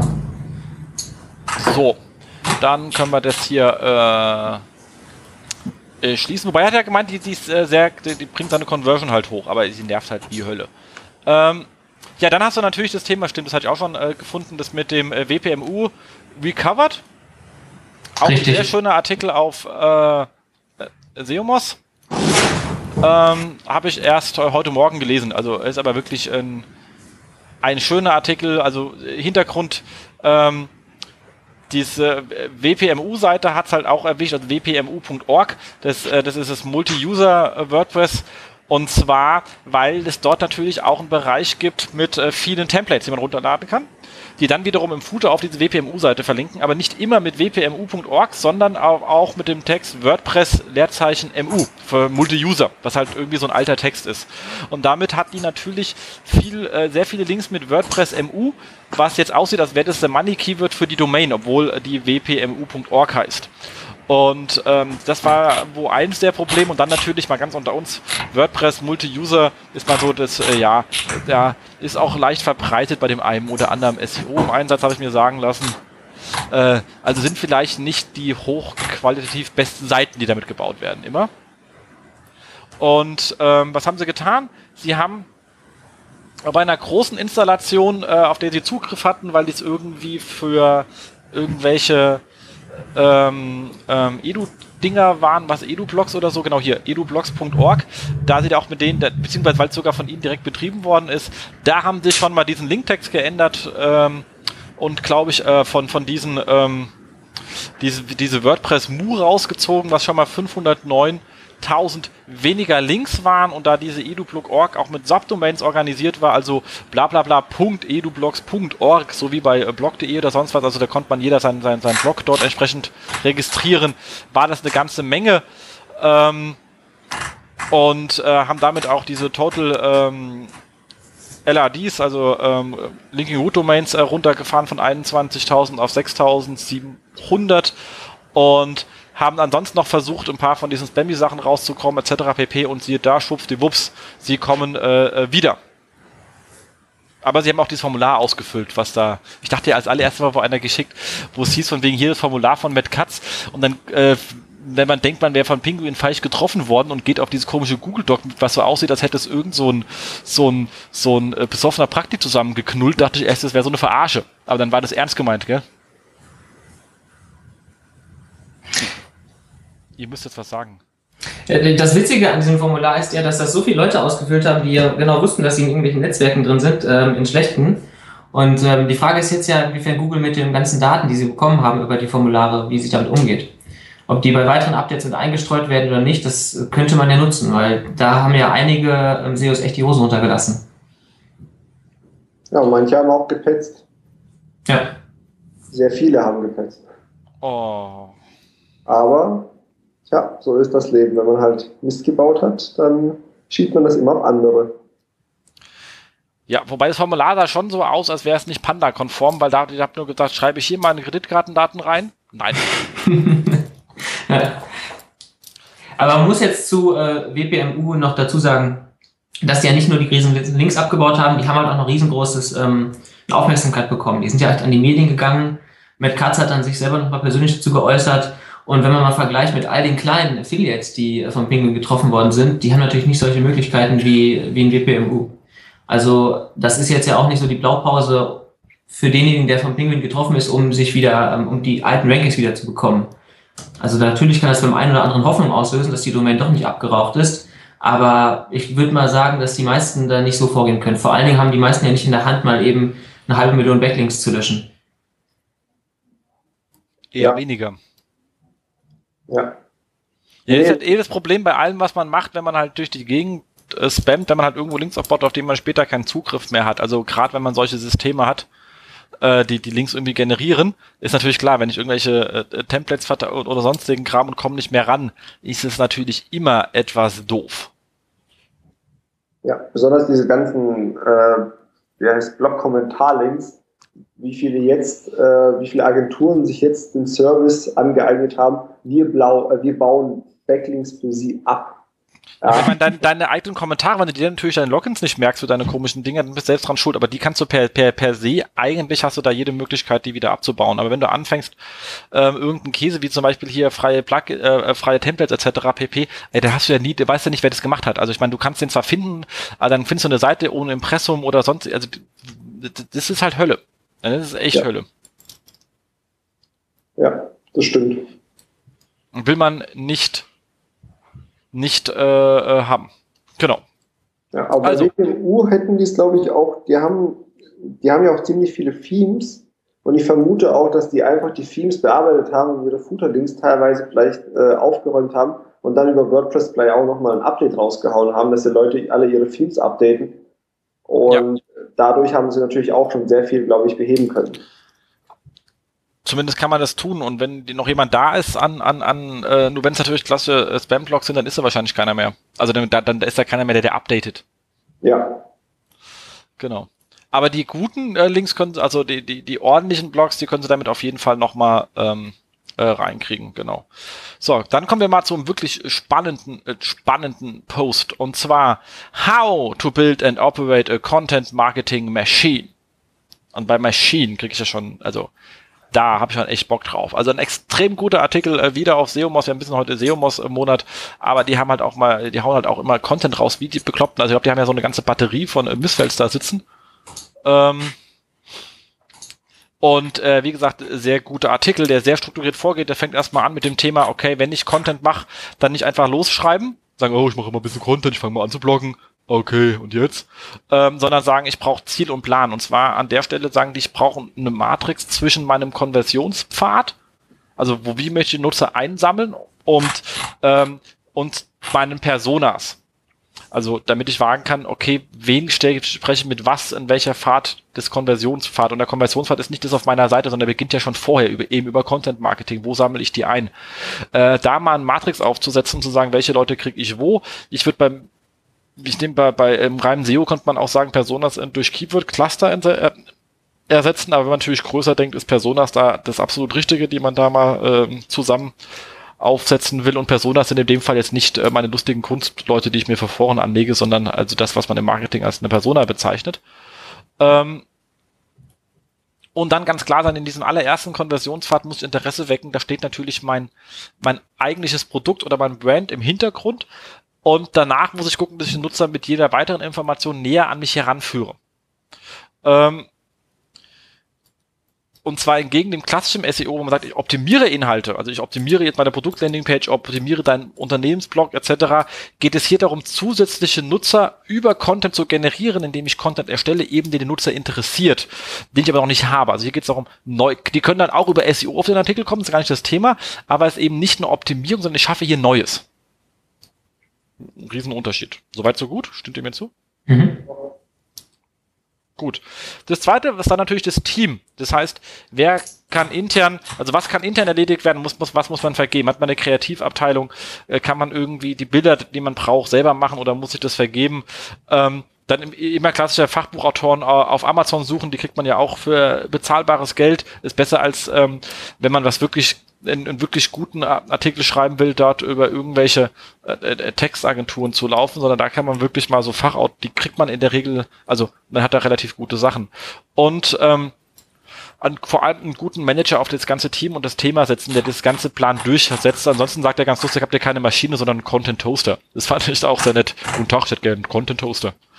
Ähm, dann Idee, da sagt er, da scheitern viele dran. Tipps sind natürlich den Social Media Kanäle zuhören, was schreiben denn die Leute auf Blogs, Foren, Q&A und Unternehmen nutzen, was sagt Vertrieb, also was kriegen die erzählt äh, und so weiter. Ähm, und Thema müssen definitiv zum Kunden passen. Also bei uns natürlich können wir also SEO wieder Nachfrageanalyse liefern, also eben aus der Keyword-Analyse relativ gut sagen, was dann interessieren würde, äh, wenn man denn äh, was schreiben wollte. Ähm, aber natürlich, wie gesagt, die Social Media Kanäle, die sagen selber, wenn wir irgendwie Leuten äh, äh, versuchen, sagen, das Bloggen beizubringen und sagen, und, und die Bloggen über einen Bereich, was sie noch nicht kennen, sagen wir auch, findet man die Blogs, die in dem Bereich schon schreiben, legt den RSS-Reader an, wo alles drin ist. Da kannst du einfach morgens aufmachen und gucken, was passiert eigentlich in meinem Umfeld und dann fallen dir auch Ideen ein, was du tun kannst.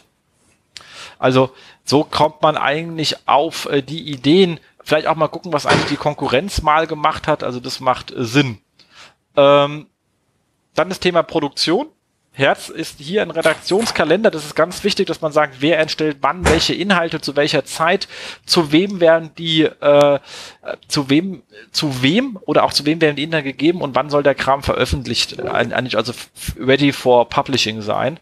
Ähm, das muss ordentlich durchdeklariert werden, sonst ist man immer zu spät. Also wenn man immer hinter dem Trend publiziert, ist es äh, sehr unlustig. Ähm, dann das Thema Audience Development ist natürlich die Influencer, also wissen, was sind die wichtigen Leute in meinem Bereich. Ich muss die identifizieren, um das wiederum nicht alle, sondern ich habe meine Zielgruppe, zum Beispiel junge Leute, was sind die Influencer, also deswegen sind die Personas so wichtig. Ähm, was ist dann bei älteren Leuten die wichtigen Influencer, damit ich die richtigen für die richtigen Leute kenne. Ich muss versuchen, mit denen Beziehungen aufzubauen. Ziel ist hier ganz klar, dass die irgendwann mal meine Sachen empfehlen oder halt eben auch verlinken. Da sind wir wieder bei, bei, beim SEO-Bereich. Ähm, deswegen brauchen wir immer bei dem Content einen Haken, der für diese Influencer auf äh, bereit ist, dass die die nehmen können. Also die auch die brauchen was zum drüberreden, auch die wollen was haben, was viele Likes generiert. Bei ihnen, das tut ihrem eigenen Profil wieder gut, aber die deswegen brauchen die einen Haken, mit denen die Influencer was anfangen können. Der muss im Content implementiert sein und wichtig sein. Also irgendetwas, was sie sagen, wow, deswegen nicht haben. Ähm, Search natürlich bei der Audio Developer ganz wichtig, optimiert die Inhalte über die Suche, weil da kommen halt einfach wahnsinnig viele Leute drüber und die gehen auch meistens dann stark in den Konversionspfad, also da muss der Haken nicht passen, das muss optimiert sein. Nutzt natürlich, wenn ich schon einen geilen Content mache oder auch einen geilen Linkbait baue oder eine coole Infografik, warum nicht auch mit Page drauf aufmerksam machen, also zu sagen, hier ein Facebook-Ad, ein, ein, ein, ein Google-Ad, wenn, ich noch gar nicht dazu renke, alles was dazu tut, dass der Kram verteilt wird, vielleicht auch mal ein Branchen-Newsletter einbuchen also ich muss das Ding ja in Aufmerksamkeit schieben, damit es viralisiert werden kann. Und da kann man am Anfang, der hätte auch gerne Hand, Geld in die Hand nehmen. Das ist nicht tragisch. Und natürlich alle Syndikationskanäle nutzen, die man so äh, hat. Auch mal coole, also auch Mitarbeiter, die Lust haben und sagen, es passt dazu. Wir haben immer unseren Kollegen Rembo genommen früher, der hat immer alles geteilt, der war da sehr schmerzbefreit. Ähm, funktioniert sehr gut. Dann natürlich ganz, ganz wichtig im nächsten äh, Schritt, also der sechste Schritt ist ähm, Messen und Konvertieren heißt ganz klar Abgleich aller Maßnahmen mit den Zielen im Bereich Idee und Produkt wieder. Welche Sachen haben funktioniert? Welche lasse ich? Wo, wo gehe ich stärker rein? Im Audience Development? Welche Influencer, welchen Traffic mit welcher Qualität? Welche Links kommen von den Kollegen? Welche bringt mir wirklich was? Wen kann ich irgendwann fallen lassen? Ähm, welcher Content eignet sich für die Paid-Kanäle? Und ähm, dann halt das Thema Traffic und Conversion, was sind Inhalte, ähm, mit den meisten Conversions, von welchen Autoren kommen die, welche Arten von Inhalte etc. pp. Also ich denke, das ist ein riesen umfangreicher Guide. Habt ihr den gelesen alle? Ich habe ihn gelesen, ja, aber ähm, ich meine, das ist natürlich cool zu lesen durch die ganzen Bilder. Also du hast, ähm, das ist jetzt nicht nur Text, für diejenigen, die ihn noch nicht gelesen haben und ganz am Reden hören. Es ist jetzt nicht ein äh, Text, der ähm, super, super anstrengend zu lesen ist, sondern unterhaltsam. Also wie das beginnt mit einer Art Infografik und die wird danach in einzelne Teile zerlegt, das Bild und dann auch durchgezogen. Auch da sieht man einfach diese Stringenz, die da sehr wichtig ist. Aber ist geil gemacht. Ja. Hat auch schon ihr 1300 Tweets äh, und äh, 300 Likes etc. Also das Ding ist, äh, geht halt auch ab. Aber ist wirklich, wirklich gut. Also da Unterschied zwischen ich schreibe mal etwas und ich mache an der wirklichen Content-Strategie, wird da richtig gut ersichtlich. Ähm, ein absoluter Basis ist bei mir fest im Evernote verankert, braucht man bestimmt ab, ab und zu mal wieder rausholen, braucht man selber nicht mehr schreiben, ist schon alles aufgeschrieben. Rockt wie Hölle. Ja, ich habe mir auch gleich mal in meine Pocket-Liste gesetzt. Sehr gut, lohnt sich. Ich werde dich morgen abfragen. Sehr gut. Fantastisch. So ist das hier. So ist das. Äh, dann haben wir natürlich Google Launch, äh, Knowledge Graph, First Step in Next äh, Generation Search. Ich bin ja sehr froh, dass mal hier nicht Semantik drin stand. Ähm, ich kann natürlich reden, das heißt Semantik, aber ich sage mal so gerne Semantik, weil, naja, okay, ist eine andere Geschichte, die erzähle ich gerne mal irgendjemandem beim Bier. Ähm, ja, also ein äh, äh, Riesending. Search wird jetzt äh, bunt mit ähm, schöne Slices. Eigentlich musst du jetzt, äh, Hendrik, dann auf dem Ding deine, deine Untersuchung gerade nochmal neu machen. Mhm. Aber dann kann ich sie jede Woche neu machen. Ja, genau. Macht ja Sinn, dass man immer beschäftigt. Muss nur noch einen finden, der sich dafür bezahlt. genau. Ähm, halt eben mit, mit, mit Keyfacts zu Personen, äh, die man direkt mit reinholt, ähm, mit äh, ähm, suggest inform, äh, information based on popular queries, also von wegen, wie kann ich denn jetzt von hier aus ähm, äh, weiterlaufen? Also das Ding wird halt einfach mehr zur ähm, Informationsseite, gerade in der rechten Spalte, die wird fast genauso breit wie die SERP an sich, ähm, sieht sehr interessant aus. Jetzt natürlich die Frage, was kommt da wirklich rum, muss man dann mal testen. Also ich bin bei solchen Sachen, muss mal gucken, haben sich schon viele dran probiert, solche Sachen reinzumachen. Gab es mal schon ganz, ganz, ganz früh von AOL, ähm, die versucht haben, da Sachen einzusteuern und die um, um, um ihre Suche, die sie da haben, ein bisschen zu enhancen, gab es lange Zeit von äh, Yahoo äh, schon viele Sachen und jetzt kommt halt eben Google dran. Ich glaube, der Vorteil gegenüber allen anderen bei Yahoo, das hat die Seite langsamer gemacht und eine langsame Suche ist einfach, was man um die Hölle nicht haben möchte, egal wie cool sie ist. Weil die Nutzer nicht gerne denken, sondern Suche einfach benutzen. Das das heißt, wenn Google das jetzt, und die werden die werden ja nichts ausrollen, was die Seite langsamer macht, das zu einer schnellen Geschwindigkeit hinbekommen, bin ich wirklich mal äh, äh, gespannt, wie das Ganze aussieht. Es wird zumindest äh, ziemlich bunt äh, und jetzt aufs äh, State of Search ist nochmal ein Link, dass das Ganze jetzt auch in äh, UK ausgerollt ist. Man kann sagen, äh, SERP an, äh, auf äh, Steroiden äh, wird bestimmt sehr spannend. Hendrik, du hast doch irgendwas bei Yahoo gefunden. Genau, aber lass mich noch kurz über ähm, das Neue von Google reden, weil das Interessante ist ja daran, äh, dass Google versucht, die Leute länger bei Google zu halten. Also Nein, kann das machen die natürlich nicht. Das ist einfach nur bunt. Nee, nee, also das ist ja tatsächlich so. Du hast ähm, ich weiß, ja immer, immer wieder diese Vorwürfe von wegen Google blendet die eigenen Produkte höher ein und so weiter. Aber jetzt wird es ja tatsächlich so, dass äh, du, dass Google sich hier selbst total stärkt. Und äh, wenn du irgendwie blöde Fragen hast, dann musst du mittlerweile, die schnell beantwortet werden können, dann musst du mittlerweile nicht mehr zu Wiki gehen, sondern kriegst sie halt ähm, schon direkt auf der SERP beantwortet. Super interessant, vor allen Dingen, wenn man sich das mal langfristig denkt, wie sich das Ganze noch weiterentwickeln wird und das ich finde, es ist etwas semantisch. Äh, das ist das Schöne, dass Google sich an das Thema ranwagt. Um, und anscheinend haben sie jetzt mittlerweile die Performance dafür, das zu bearbeiten, weil bei der riesengroßen Ma Menge und Masse im Web ist es ja unheimlich schwer, das irgendwie semantisch aufzubereiten. Aber äh, cool, dass die das, das Thema ähm, anpacken. Ja. Ja, wobei sie machen es ja, die, die, schieben sich ja nicht in die SERP rein, sie machen es daneben dran. Also kann ja keiner sagen, sie platzieren sich drüber. Nö, das stimmt. Und wenn ich dann jetzt schon mal vorwegnehme, was bei meiner Studie rausgekommen ist, das rechts guckt ja eh keiner an. Also von daher. Wobei, da hat er noch keine Bilder drin gewesen in der Stärke. Also es, es wird, aber ich glaube, es wird natürlich trotzdem äh, überschaubar sein vom Effekt. Also ich bin echt mal, ich glaube, muss man auch lange testen, bis man da weiß, was der Nutzer eigentlich möchte. Weil ja. überraschenderweise, ich meine, wir machen ja Wetterinfo, wir können den Kollegen von Wetter.com fragen, Google blendet oben die Wetterdaten ja direkt ein. Leute müssten nicht mehr klicken, die klicken trotzdem. Genau, das ist das erlernte Suchverhalten. Das ist unheimlich schwer aus den Köpfen rauszukriegen. Und ich wette, dass auch wenn jemand nur das Geburtstag von jemandem haben will und der kriegt es auf der SERP beantwortet, klickt er trotzdem den Wikipedia-Artikel an, weil das die ersten 20, 30, 40 Suchen vielleicht noch gar nicht gesehen hat, dass da rechts was steht. Ja, eben. Also das äh, an der Stelle, nur weil Google diese Antwort schon gibt, heißt es nicht, dass die Leute nicht trotzdem einfach klicken und sagen, äh, ich will aber klicken. Ja. Ja. Also an der Stelle äh, sind wir mal gespannt, was da kommt. Genau, und du hast gerade gesagt, bei Google wird die Suche bunt, bei Yahoo wird sie noch bunter. Yahoo Access, total spannende Sache. Wer weiß, ob das funktioniert oder nicht, aber ich finde es auch da wieder interessant, dass Yahoo sich zurückgemeldet hat, dass Yahoo äh, zeigt, dass es die auch noch gibt und dass anscheinend auch noch Leute arbeiten, die irgendwie zukünftig denken dürfen und dafür Geld bekommen.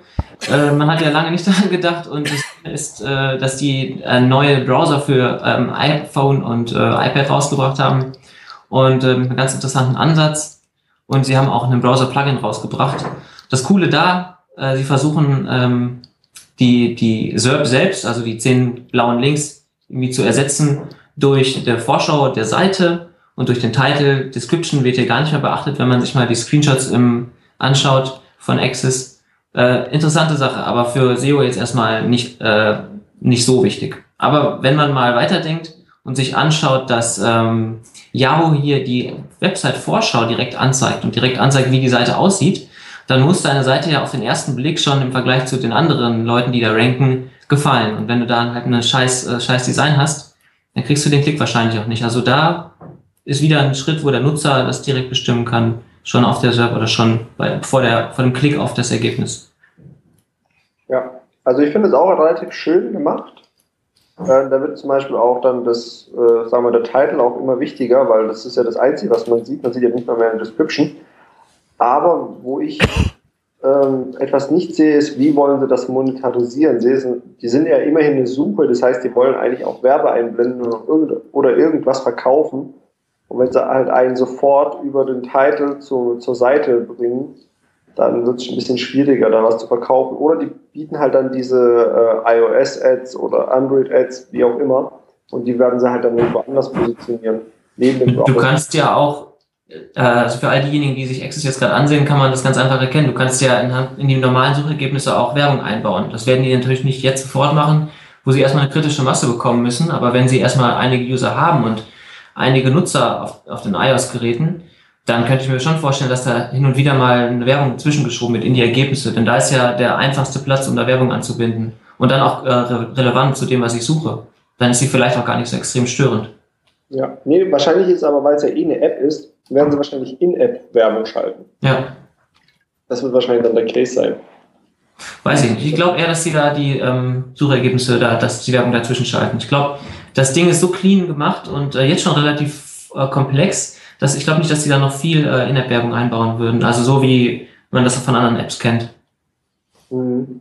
Ja, ich bin mal gespannt, wie sich das entwickelt. Ja.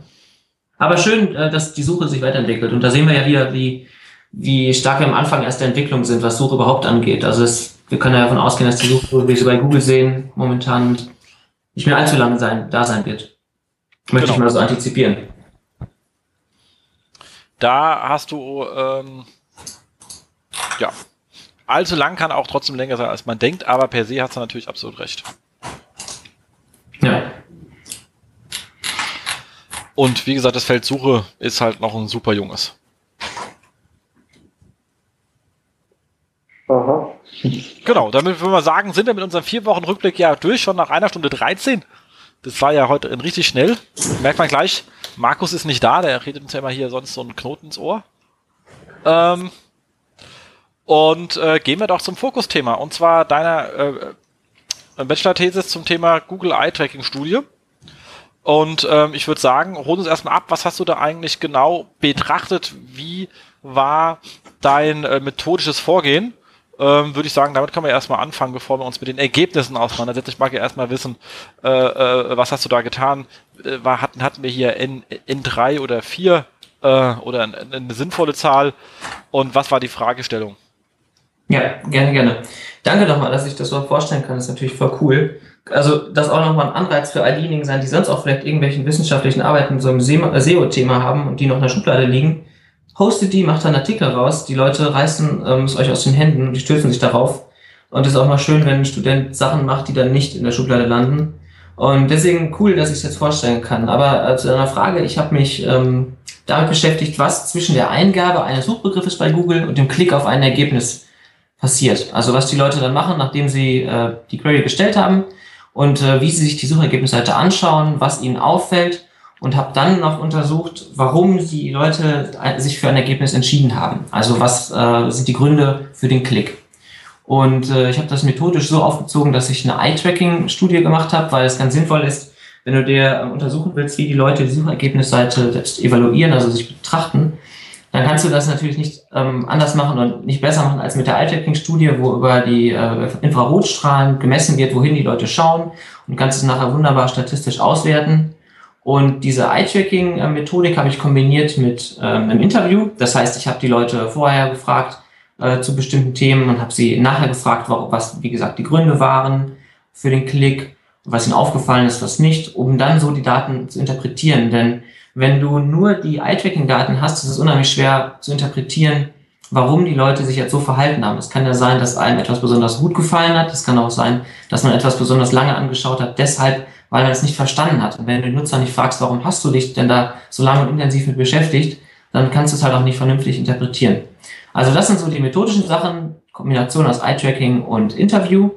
Und das Thema ist äh, die Google SERP und ähm, im Konkreten, ich habe letztes Jahr die Arbeit erstellt, äh, geht es um soziale Empfehlungen, weil Google und Bing haben ja Anfang letzten Jahres äh, soziale Empfehlungen gelauncht, also unter der Beschreibung von äh, das kleine Avatar eines Freundes aus dem sozialen Netzwerk von dir steht, wenn er diesen Artikel äh, geteilt hat oder diese Seite, die du dann ähm, in deiner SERP hast. Und da wollte ich rausfinden, ob das dann überhaupt einen Einfluss auf ähm, die Auswahl eines Ergebnisses hat und ob diese sozialen Empfehlungen auch betrachtet werden. Weil das war noch so jung und da hatte sich noch keiner mit beschäftigt mit dem Thema. Da lag es natürlich nahe, da direkt einzusteigen, weil ich wollte schon für die Bachelor hieß es ein Thema machen, das einen gewissen SEO-Kontext hat, auf jeden Fall einen Suchkontext und ähm, im Hinblick auf die ähm, ja, Erweiterung, die ich ganz am Anfang angesprochen habe, des Themenspektrums, auch ein User Experience Ansatz. Und da war genau das Thema das Richtige, hat total viel Lust gemacht, sich dann da einzuarbeiten, weil es jetzt vorher noch keiner gemacht hat. Das ist natürlich immer ein besonderer Reiz. Und ich wollte, wie gesagt, herausfinden, ob die, das Suchverhalten bzw. die ähm, Selektionsentscheidung eines Treffers sich verändert durch die sozialen Empfehlungen. Und ähm, dazu habe ich dann einen HTML-Dummy der Google-Suche gebaut. Da habe ich dann eine Stichprobe von 50 Testpersonen gehabt. Das ist also schon für eine Bachelorarbeit relativ viel. Und für eine Eye-Tracking-Studie auch schon ganz gut. Da sagt man, man braucht so 30, damit die Ergebnisse äh, ausreichend sind und gut hatte ich also 50 Leute und habe diese 50 Leute dann unterteilt in zwei Gruppen. Gruppe A hat sich dann ähm, die normale Suche von Google angesehen mit den sozialen Empfehlungen und die andere Gruppe hat dann die Suche ohne der sozialen Empfehlung gesehen. Und die haben dann alle die gleichen Suchaufgaben gehabt. Also insgesamt mussten meine Probanden neun Suchaufgaben lösen in einem Szenario. Ich habe dann das Indien-Szenario gewählt. Also die Leute mussten dann vom der anfänglichen Recherche zu, zu dem Indienland bis hin zum Stellen eines Reiseführers und über einen Flug buchen und äh, Medikamente kaufen etc. alles Mögliche machen, was man so macht, wenn man nach Indien will. Und äh, ja, die witzige Anekdote dabei ist, dass ich mich dann selbst auch damit belohnt habe, nach Indien zu fahren. Ich kann euch sagen, wenn man 50 Mal jeweils eine Stunde Leute dabei zuguckt, wie sie für eine Indienreise recherchieren, dann kriegt man schon eine recht große Reiselust darauf. Und äh, dementsprechend war es auch so ein Gewinn für mich, dass ich diese Studie angefertigt habe. Jedenfalls haben die Leute dieses Szenario gehabt, haben gesucht und Gruppe A und Gruppe B haben exakt gleiche Aufgaben gehabt und da konnte ich natürlich rausfinden, weil der einzige Unterschied bei den Stimuli, also bei den Google-Suchergebnisseiten eben die soziale Empfehlung war, ob denn sich hier das Suchverhalten unterscheidet. Und da kamen ganz interessante Sachen raus. Genau, und da wollen wir uns jetzt mal mit beschäftigen, was denn da so rauskam. Jetzt kann man nämlich auch die Qualität der Ergebnisse und 50 Mal ist mal eine Hölle Arbeit gewesen. Ähm, und da kam ja jetzt so ein paar äh, wirklich schöne Themen draus und vor allem lustigerweise in der Präsentation stehen die alle im Backup, weil du war ja erstmal die Präsentation auf deiner Webseite, Link kommt rein. Da war ja erstmal ein bisschen auch erklären für Leute, die gar keine Ahnung von diesem ähm, ähm, SEO haben und von diesem Google, das vielleicht nur aus dem ähm, äh, best, bestenfalls im OPAC kennen. Ähm, und dann sagen, was soll ich jetzt wie? Ich habe da meinen OPAC, warum soll ich jetzt bei Google suchen? Äh, den hast du das ja erstmal erklärt. Genau, also ich habe das überhaupt, dass jetzt so viel Aufmerksamkeit auf das Thema gekommen ist, liegt einfach nur damit zusammen, dass ich ähm, gefragt wurde, ob ich das Thema auf, einem, auf einer Konferenz in München vorstellen möchte. Und das waren alles Leute, die früher Informationswissenschaften studiert haben, also sowas wie wir. Und äh, die sind aber schon lange aus der Hochschule raus gewesen. Und die wollten wissen, was heute in den Hochschulen los ist. Und da gab es dann den Punkt, äh, Neues aus den Hochschulen, und da durfte ich dann das vorstellen. Und dementsprechend wusste ich natürlich, dass das Publikum etwas laienhafter ist. Also konnte ich nicht so extrem tief einsteigen, wie man es machen könnte, sondern musste erstmal generell erklären, wie die Suchergebnisseiten aufgebaut sind, wie komplex sie sind, wie viele Entscheidungsoptionen da sind und so weiter. Und äh, habe auch mal generell dann noch erklärt, wie man eine Eye-Tracking-Studie, ähm, äh, was wichtig dabei ist, wenn man sie, wenn man sie aufbaut und wenn man sie auswerten will. Dementsprechend war das Thema, dass ich da in München, also das, diese Präsentation, die ich in München gehalten habe, gar nicht ähm, so äh, tiefgehend. Aber das Interessante war, dass ich diese äh, Präsentation, da habe ich eine Seite für gebaut, auf der man sich dann die Tagungsteilnehmer die Studie runterladen konnten. Und diese Seite habe ich dann nachts irgendwo mal bei Twitter reingestellt und hatte gar nicht damit gerechnet, dass das so große Wellen schlägt. Und ähm, irgendwer hatte dann den Tweet gesehen, hatte ihn sofort weitergeleitet. Und als ich morgens im Büro war, kamen schon die ersten Anrufe, ob, der, ob die Studie weiterverarbeitet werden darf, ob die zusammengefasst werden darf. Also war total cool und hat mich natürlich super gefreut dass da so ein großes Interesse war, aber das ist halt wirklich bei Accident gewesen. Also war jetzt nicht geplant, dass ich das ähm, durch diese Präsentation, durch den Upload der Präsentation sofort so groß machen will. Das hatte ich mir auch mal vorgenommen, aber das war mit diesem einen Tweet eigentlich nicht geplant und war ganz cool. Also da ähm, hat man dann gesehen, Content ähm, bringt dann doch echt die, die Links, wie wir das dann halt so oft erzählen. Und ähm, bei der Präsentation, die könnt ihr euch gerne ansehen auf meiner Seite, die ist da hochgeladen, aber das ist tatsächlich diese Laien-Präsentation und die wirklich spannenden Sachen für euch, fangen im Backup an. Weil da habe ich nämlich die ganzen Ergebnisse nochmal ganz kurz zusammengefasst. Ich habe fünf große Themenbereiche gehabt, verschiedene Forschungsfragen, ähm, die dann untersuchen sollten, wie die sozialen Empfehlungen im Gesamtkontext der Suche wirken. Weil es macht echt keinen Sinn, sich die sozialen Empfehlungen anzuschauen und nur die sozialen Empfehlungen. Weil du musst halt gucken, was sind tatsächlich, was sind sonst noch irgendwelche wichtigen Faktoren. Natürlich sowas wie Titel und Position hat einen riesengroßen Einfluss darauf, ob die sozialen Empfehlungen angegeben werden oder nicht. Genau. Deswegen, wenn ihr euch die Präsentation anschauen wollt, ganz hinten ist es extrem spannend für euch. Genau. Das hoffentlich auch. Schauen wir uns aber ein paar lustige Sachen an. Ich finde schon mal Seite 20 gar nicht schlecht. Ich muss mal blättern. Ist schon ein bisschen her. Seite 20. Ah ja, genau. Das ist nämlich, da habe ich dargestellt, äh, wie die Veränderung ist durch die soziale Empfehlung. Und ähm, es ist egal, wie man es sich anschaut, ob es jetzt die Kontaktwahrscheinlichkeit ist, das bedeutet, ob der Treffer mit einer sozialen Empfehlung häufiger oder nicht so häufiger wahrgenommen wird, ob es die Fixationsanzahl ist, das bedeutet, kriegt ein Treffer, wenn er soziale Empfehlungen hat, mehr Fixation, wird also häufiger betrachtet und länger betrachtet als ein Treffer ohne diesen sozialen Empfehlungen und auch untersucht wurde, ob so ein Treffer, bei dem soziale Empfehlungen angezeigt werden, schneller betrachtet wird als andere und natürlich die Klicks, ob ich mehr Klicks bekomme, wenn ich soziale Empfehlungen habe oder nicht. Und all diese Metriken haben alle gezeigt, in der Untersuchung, das ist positiv für die sozialen Empfehlungen. Wenn ich soziale Empfehlungen habe, dann ist es immer positiv für mich. Und hier sind jetzt auf Seite 20 die Durchschnittszahlen angegeben, also die Kontaktwahrscheinlichkeit ist 14 Prozent höher. Ich habe knapp 10 Prozent mehr Klicks, ähm, was aber deutlich ist, dass ich, dass mein Treffer, wenn er eine soziale Empfehlung hat, mit über 40 Prozent länger betrachtet wird als ein Treffer, wenn, als wenn der gleiche Treffer nicht die soziale Empfehlung hat. Das ist also extrem spannend. Denn ähm, man konnte beobachten in den Eye-Tracking-Daten, dass die Leute sich immer nur den Titel angesehen haben und wenn der Titel nicht relevant war, dann sind sie sofort zum nächsten Ergebnis gegangen. Also sie haben von oben nach unten evaluiert und haben deshalb die Beschreibung URL gar nicht gesehen. Wenn dann aber eine soziale Empfehlung da war, haben sie im, im Augenwinkel erkannt, dass da was ist und haben sich deshalb den Treffer länger angesehen. Und das wirklich Spannende anhand dieser, an diesen Zahlen ist, dass das echt keine echten Freunde waren. Also meine 50 Testpersonen haben oder die 25 Testpersonen, die soziale Empfehlungen gesehen haben, haben natürlich nicht ihre eigenen Freunde gesehen, weil hätte ich 50 verschiedene Google Dummies, äh, 25 verschiedene Google Dummies bauen sollen. Deswegen habe ich dann da fiktive Leute genommen und habe dann da geschrieben, dein Freund so und so und so und so. Und trotzdem haben die Leute sich das intensiver angesehen. Also das ist auch ganz spannend. Man kann da äh, vermuten, wenn man die echten Freunde da hätte, dann sind die Zahlen noch deutlich höher. Und ich glaube mal, dass sowas wie 10% mehr Klicks bei der Einbindung einer sozialen Empfehlung. Wenn ich da einen echten Freund habe, dann ist das deutlich höher als 10 Prozent. Aber auch da hat es schon gezeigt, äh, dass die sozialen Empfehlungen grundsätzlich positiv sind. Also versucht, sozial, äh, versucht Social äh, Seiten zu kriegen, macht sie shareable, gestaltet sie so, dass die Leute die Sachen leicht leiten können, äh, ist super in den SERPs. Genau. Aber du hast leider noch nicht die Rich Snippets getestet. Das heißt, bei dir waren wahrscheinlich noch nicht mal diese großen Autorenprofilbilder noch sichtbar, wo jetzt vor einem Monat, eineinhalb Monaten, nee, zwei Monaten sogar gelauncht wurden, wo jetzt diese großen Fotos angezeigt werden. Genau. Äh, in den SERPs. Und die werden natürlich noch mehr Aufmerksamkeit erzeugen. Definitiv. Die werden noch viel, viel mehr Aufmerksamkeit erzeugen. Ich habe aber die Studie im Sommer 2011 durchgeführt, also kurz nachdem Google Plus rausgekommen ist und kurz nachdem Google auch diese Sachen angezeigt hat.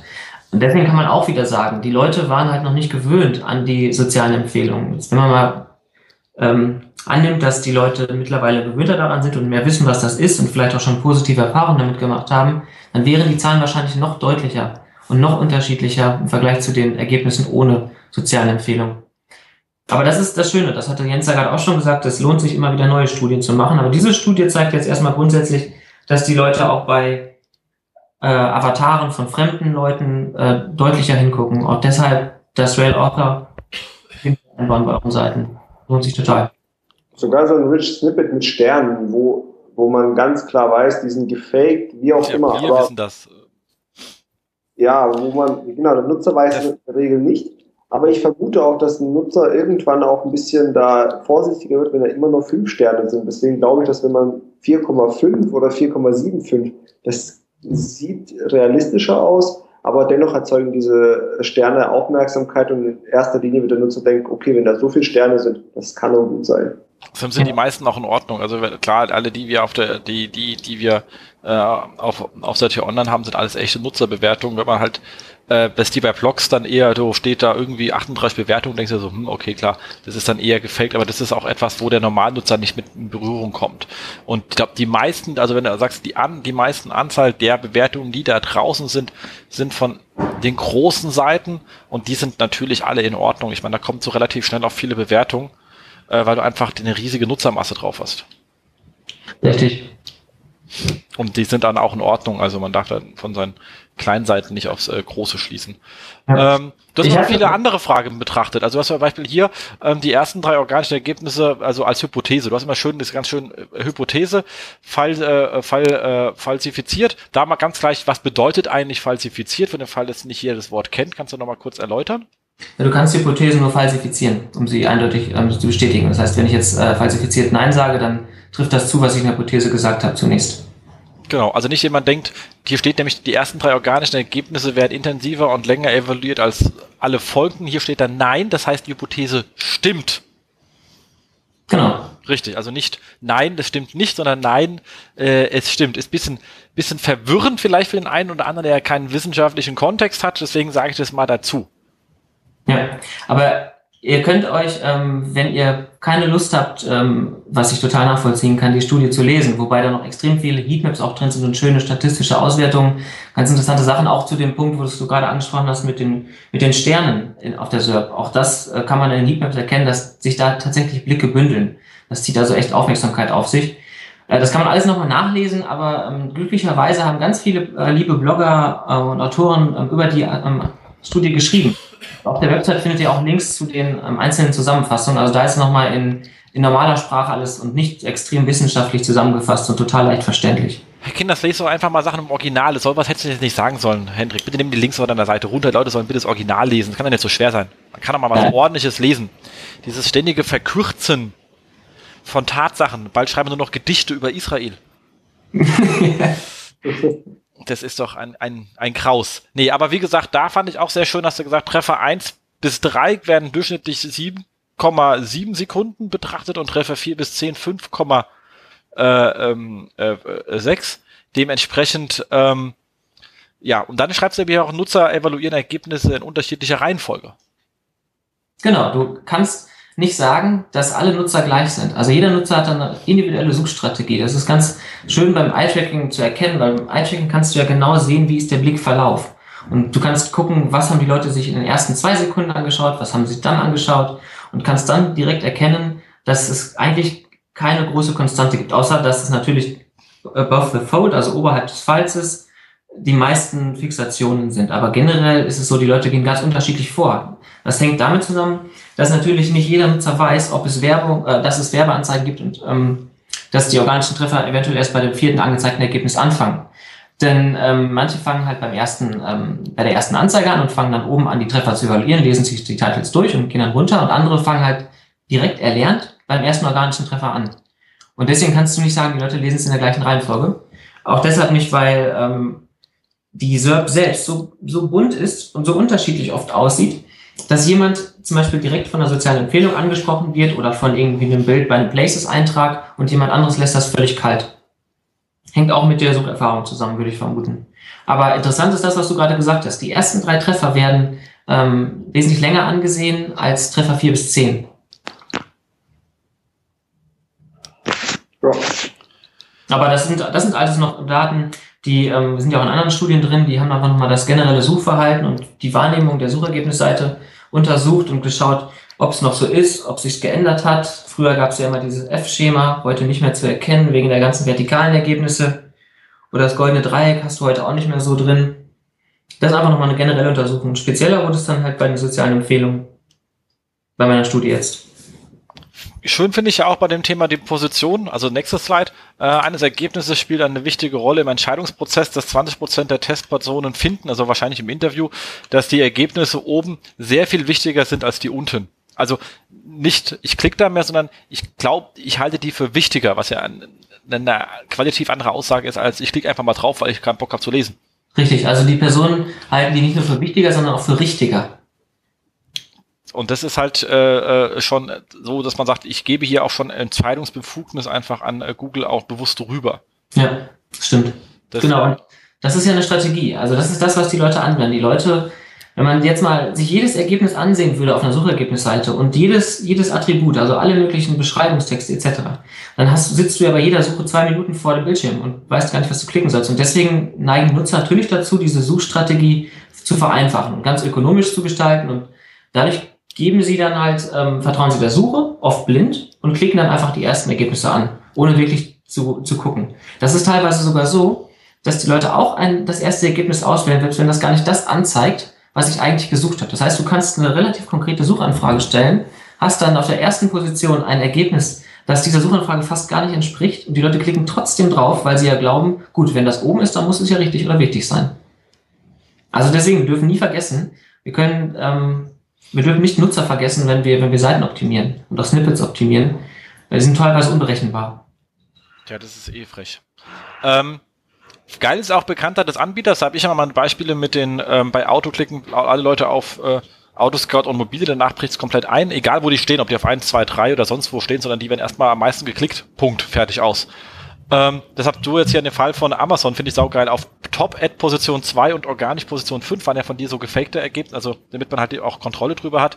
52 aller Klicks, trotz irrelevante Treffer. Das finde ich saugeil. Also genau. Äh, ist da was von Amazon oder erstmal draufklicken? Bäh, egal. Also bei transaktionsorientierten Suchanfragen natürlich nicht bei allen, aber sobald transaktionsorientiert ist hier irgendwas von Amazon, dann äh, drücke ich halt mal drauf.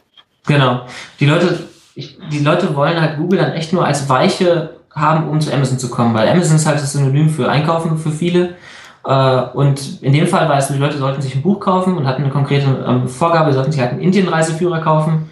Und ähm, die Amazon-Seite, die ich da habe äh, ranken lassen, also ich hatte, wie du gesagt hast, die kompletten Suchergebnisse gefaked, damit sie sich nicht verändern, weil der Testzeitraum war ja zwei Wochen bei so vielen Testpersonen.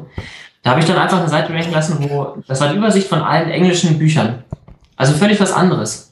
Und die Leute haben trotzdem drauf geklickt. Und das ist auch der Hinweis für mich nochmal. Ihr dürft, an manchen Blogs sind halt so Klickkurven veröffentlicht worden. Ähm, Heiner Hemken hatte das auch gemacht. Ich bin mir dankbar dafür, dass er das gemacht hat, dass er was geschrieben hat. Aber man darf sich nicht Eye-Tracking-Studien angucken und dann glauben, diese Klickkurven, die da berechnet wurden, wären allgemein gültig. Deshalb, weil das nur 50 Testpersonen sind, ist das einfach mal überhaupt nicht signifikant.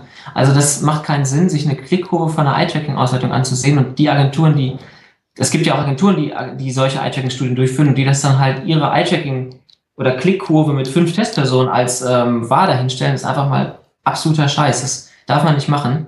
Dann musst du eher Logfile-Analysen nehmen.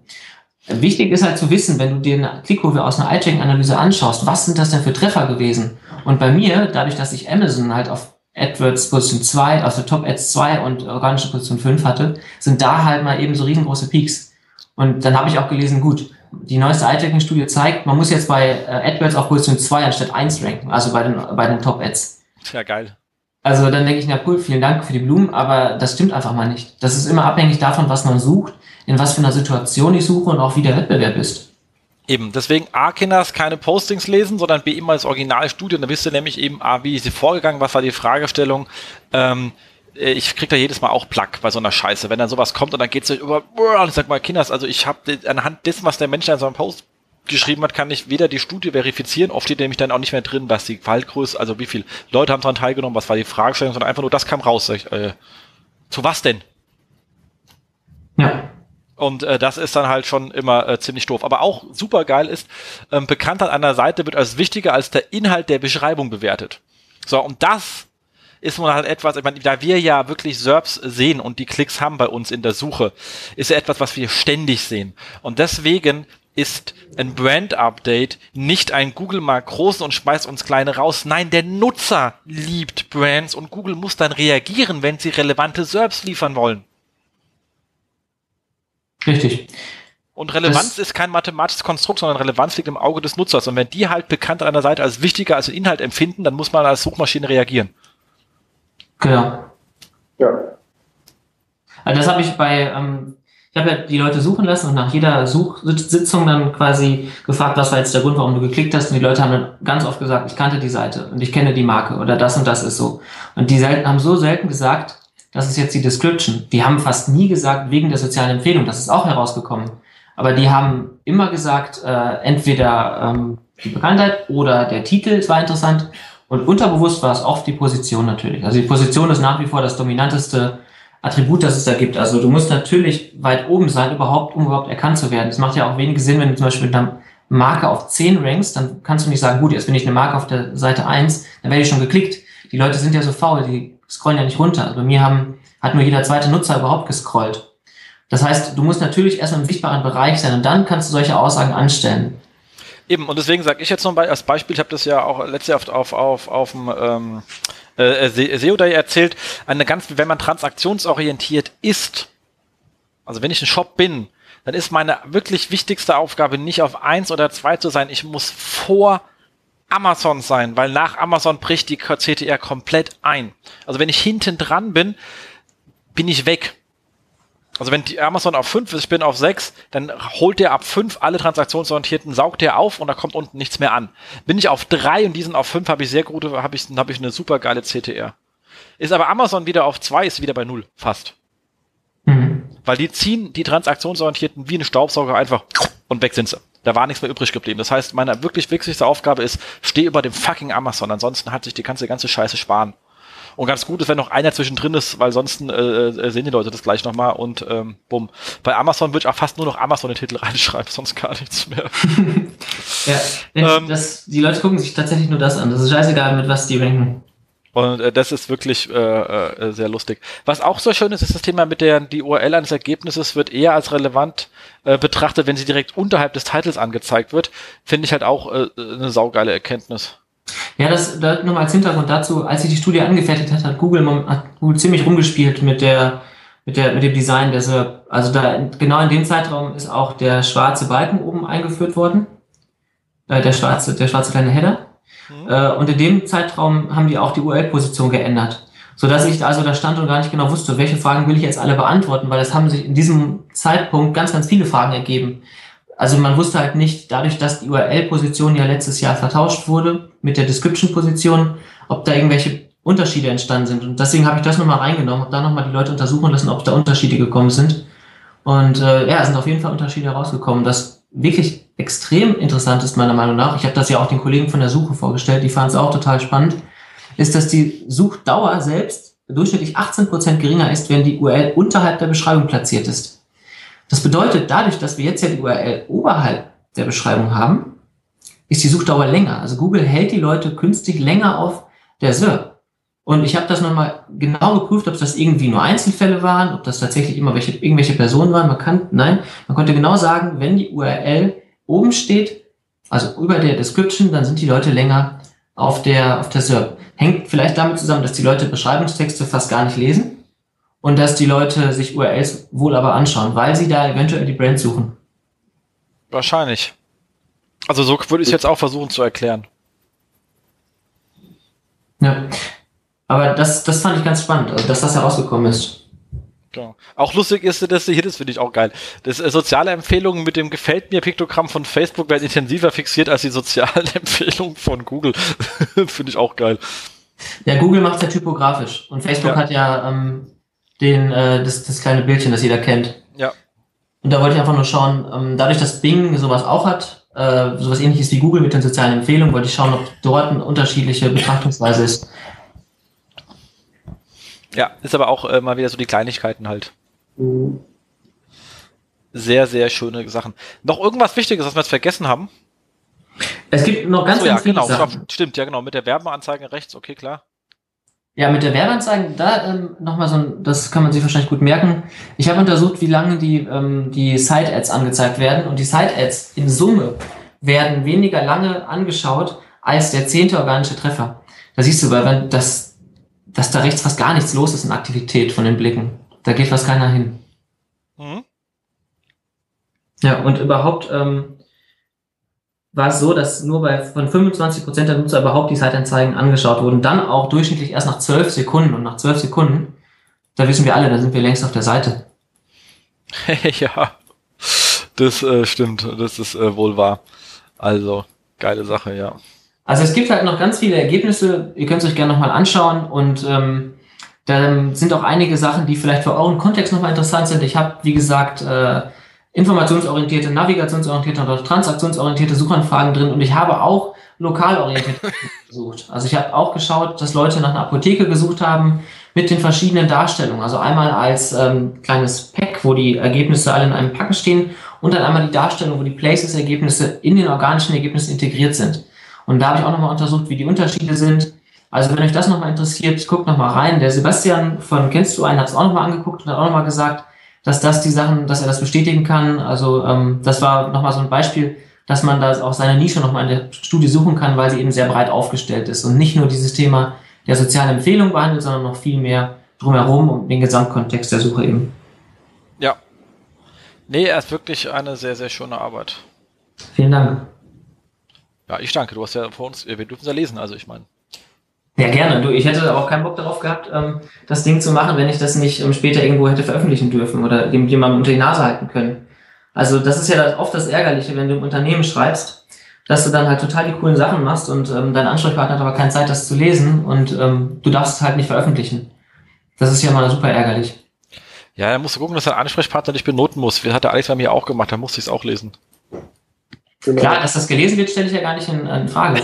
Aber wenn du halt so eine Arbeit ähm, dann wie vier, fünf Monate investierst und dann für eine Person schreibst, steht ja nicht in einem guten Verhältnis. Und deswegen, das war schon meine Motivation bei der Arbeit, muss ich ganz ehrlich sagen, dass ich das später nochmal irgendwo in einem Blog erwähne oder dass das, dass das thematisiert wird, dass es jetzt, dass ich jetzt die Chance habe, hier sogar zu sprechen, habe ich natürlich nicht mitgerechnet. Aber äh, ist doch cool. Und soll auf jeden Fall ähm, euch da draußen motivieren, wie gesagt, wenn ihr noch im Studium steckt, wenn ihr Lust auf das Thema habt, macht es. Die Branche schreit nach Professionalisierung, die Branche schreit auch nach wissenschaftlichen Studien. Äh, die stürzen sich darauf und ähm, guckt euch an. Pascal Landau hat es ja auch gemacht. Er hat auch seine Studienarbeiten veröffentlicht und ähm, die sind auch riesengroß äh, mit Interesse angenommen worden. Und äh, dementsprechend, das könnt ihr genauso äh, eure Arbeiten veröffentlichen. Da habt ihr was von, da hat die Szene was von. Das ist einfach nur cool. Cool.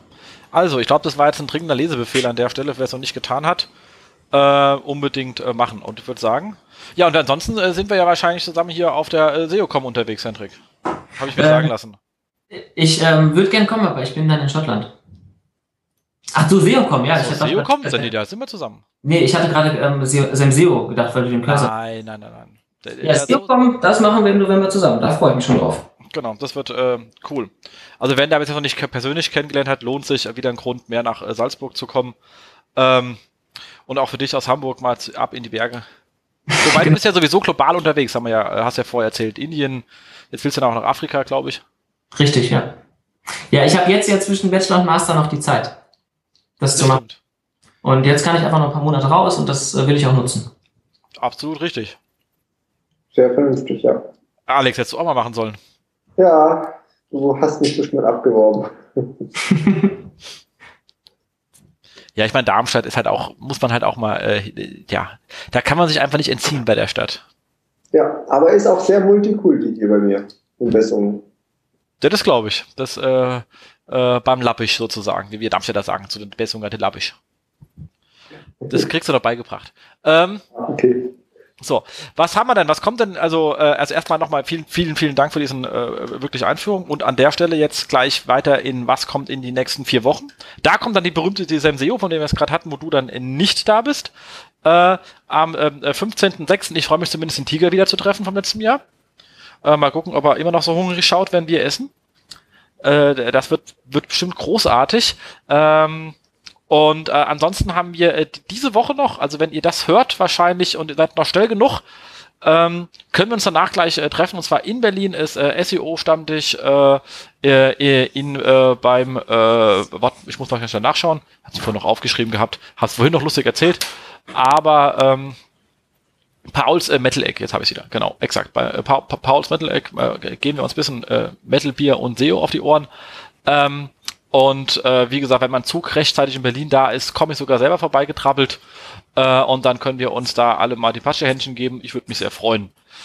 Genau. Dann haben wir ähm, SEO-Jobs oder Inhouse-SEO-Jobs. Da haben wir einmal die ähm, Nordwest-Zeitung ähm, sucht einem äh, SEO und der, ich habe mit dem Kollegen lange geschrieben, der hat eine unwahrscheinlich schöne Toollandschaft äh, im, intern, die klang fast so, Henry, wie deine, was du vorhin aufgezählt hast. Also, da kriegt man ein bisschen was gebot, geboten. Das Ganze ist, glaube ich, noch nördlicher als Hamburg, äh, wo die Kollegen sitzen.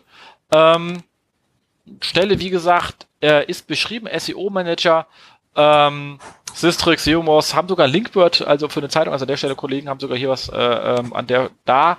Und das Ganze ist in ähm, nee, äh, ähm, Oldenburg, wo auch immer das sein mag. Also wird er zumindest in äh, Deutschland äh, sein im Norden. Nordwestzeitung. Ich habe mit dem Kollegen hat mir geschickt, haben danach lange E-Mail-Verkehr gehabt, weil wir uns über ein paar fachliche Themen unterhalten haben. Also die Kollegen sind auf einem äh, bei der Nordwestzeitung wirklich hohem Niveau unterwegs. Ich glaube, wenn man irgendwie Oldenburg ist, und da wird wahrscheinlich einem normalerweise eher langweilig sein, wenn man in Oldenburg sitzt, sollte man lieber SEO-Manager bei der Nordwestzeitung werden. Ich würde es tun. Genau. Und äh, Henry, du hast ja auch noch was angegeben. Genau, äh, Unique Digital, die Agentur, die ich momentan unterstütze als Freelancer. Da werden auch händeringend äh, Festanstellungen äh, gesucht, festangestellte SEOs, Praktikanten, Trainees für SEO und IT, alle solche Sachen sind dazu vergeben. Beim Praktikum, wenn euch das interessiert, ist ganz spannend. Da gibt es äh, ein Bootcamp, das heißt, es wird wirklich äh, genau darauf geachtet, dass ihr äh, die Sachen lernt, die ihr lernen sollt und können müsst. Und äh, Festanstellung, ich hatte eben schon ja von den Tools erzählt, wirklich ganz nette Sachen und gekrönt wird das Ganze äh, von einem Alsterblick. Also ähm, die Agentur sitzt direkt Ecke Jungfernstieg, Ecke Neue Walle in Hamburg. Und ähm, ein anderer Standort ist noch London, aber äh, für die, da sucht, wird gerade nicht gesucht. Deswegen Hamburg, wenn ihr Lust drauf habt, meldet euch doch am besten bei mir, dann kann ich euch direkt an die Ansprechpartner weiterleiten. Das ist dann auch für euch nochmal einfacher. Genau. Bei mir wendet man sich bei dir wie?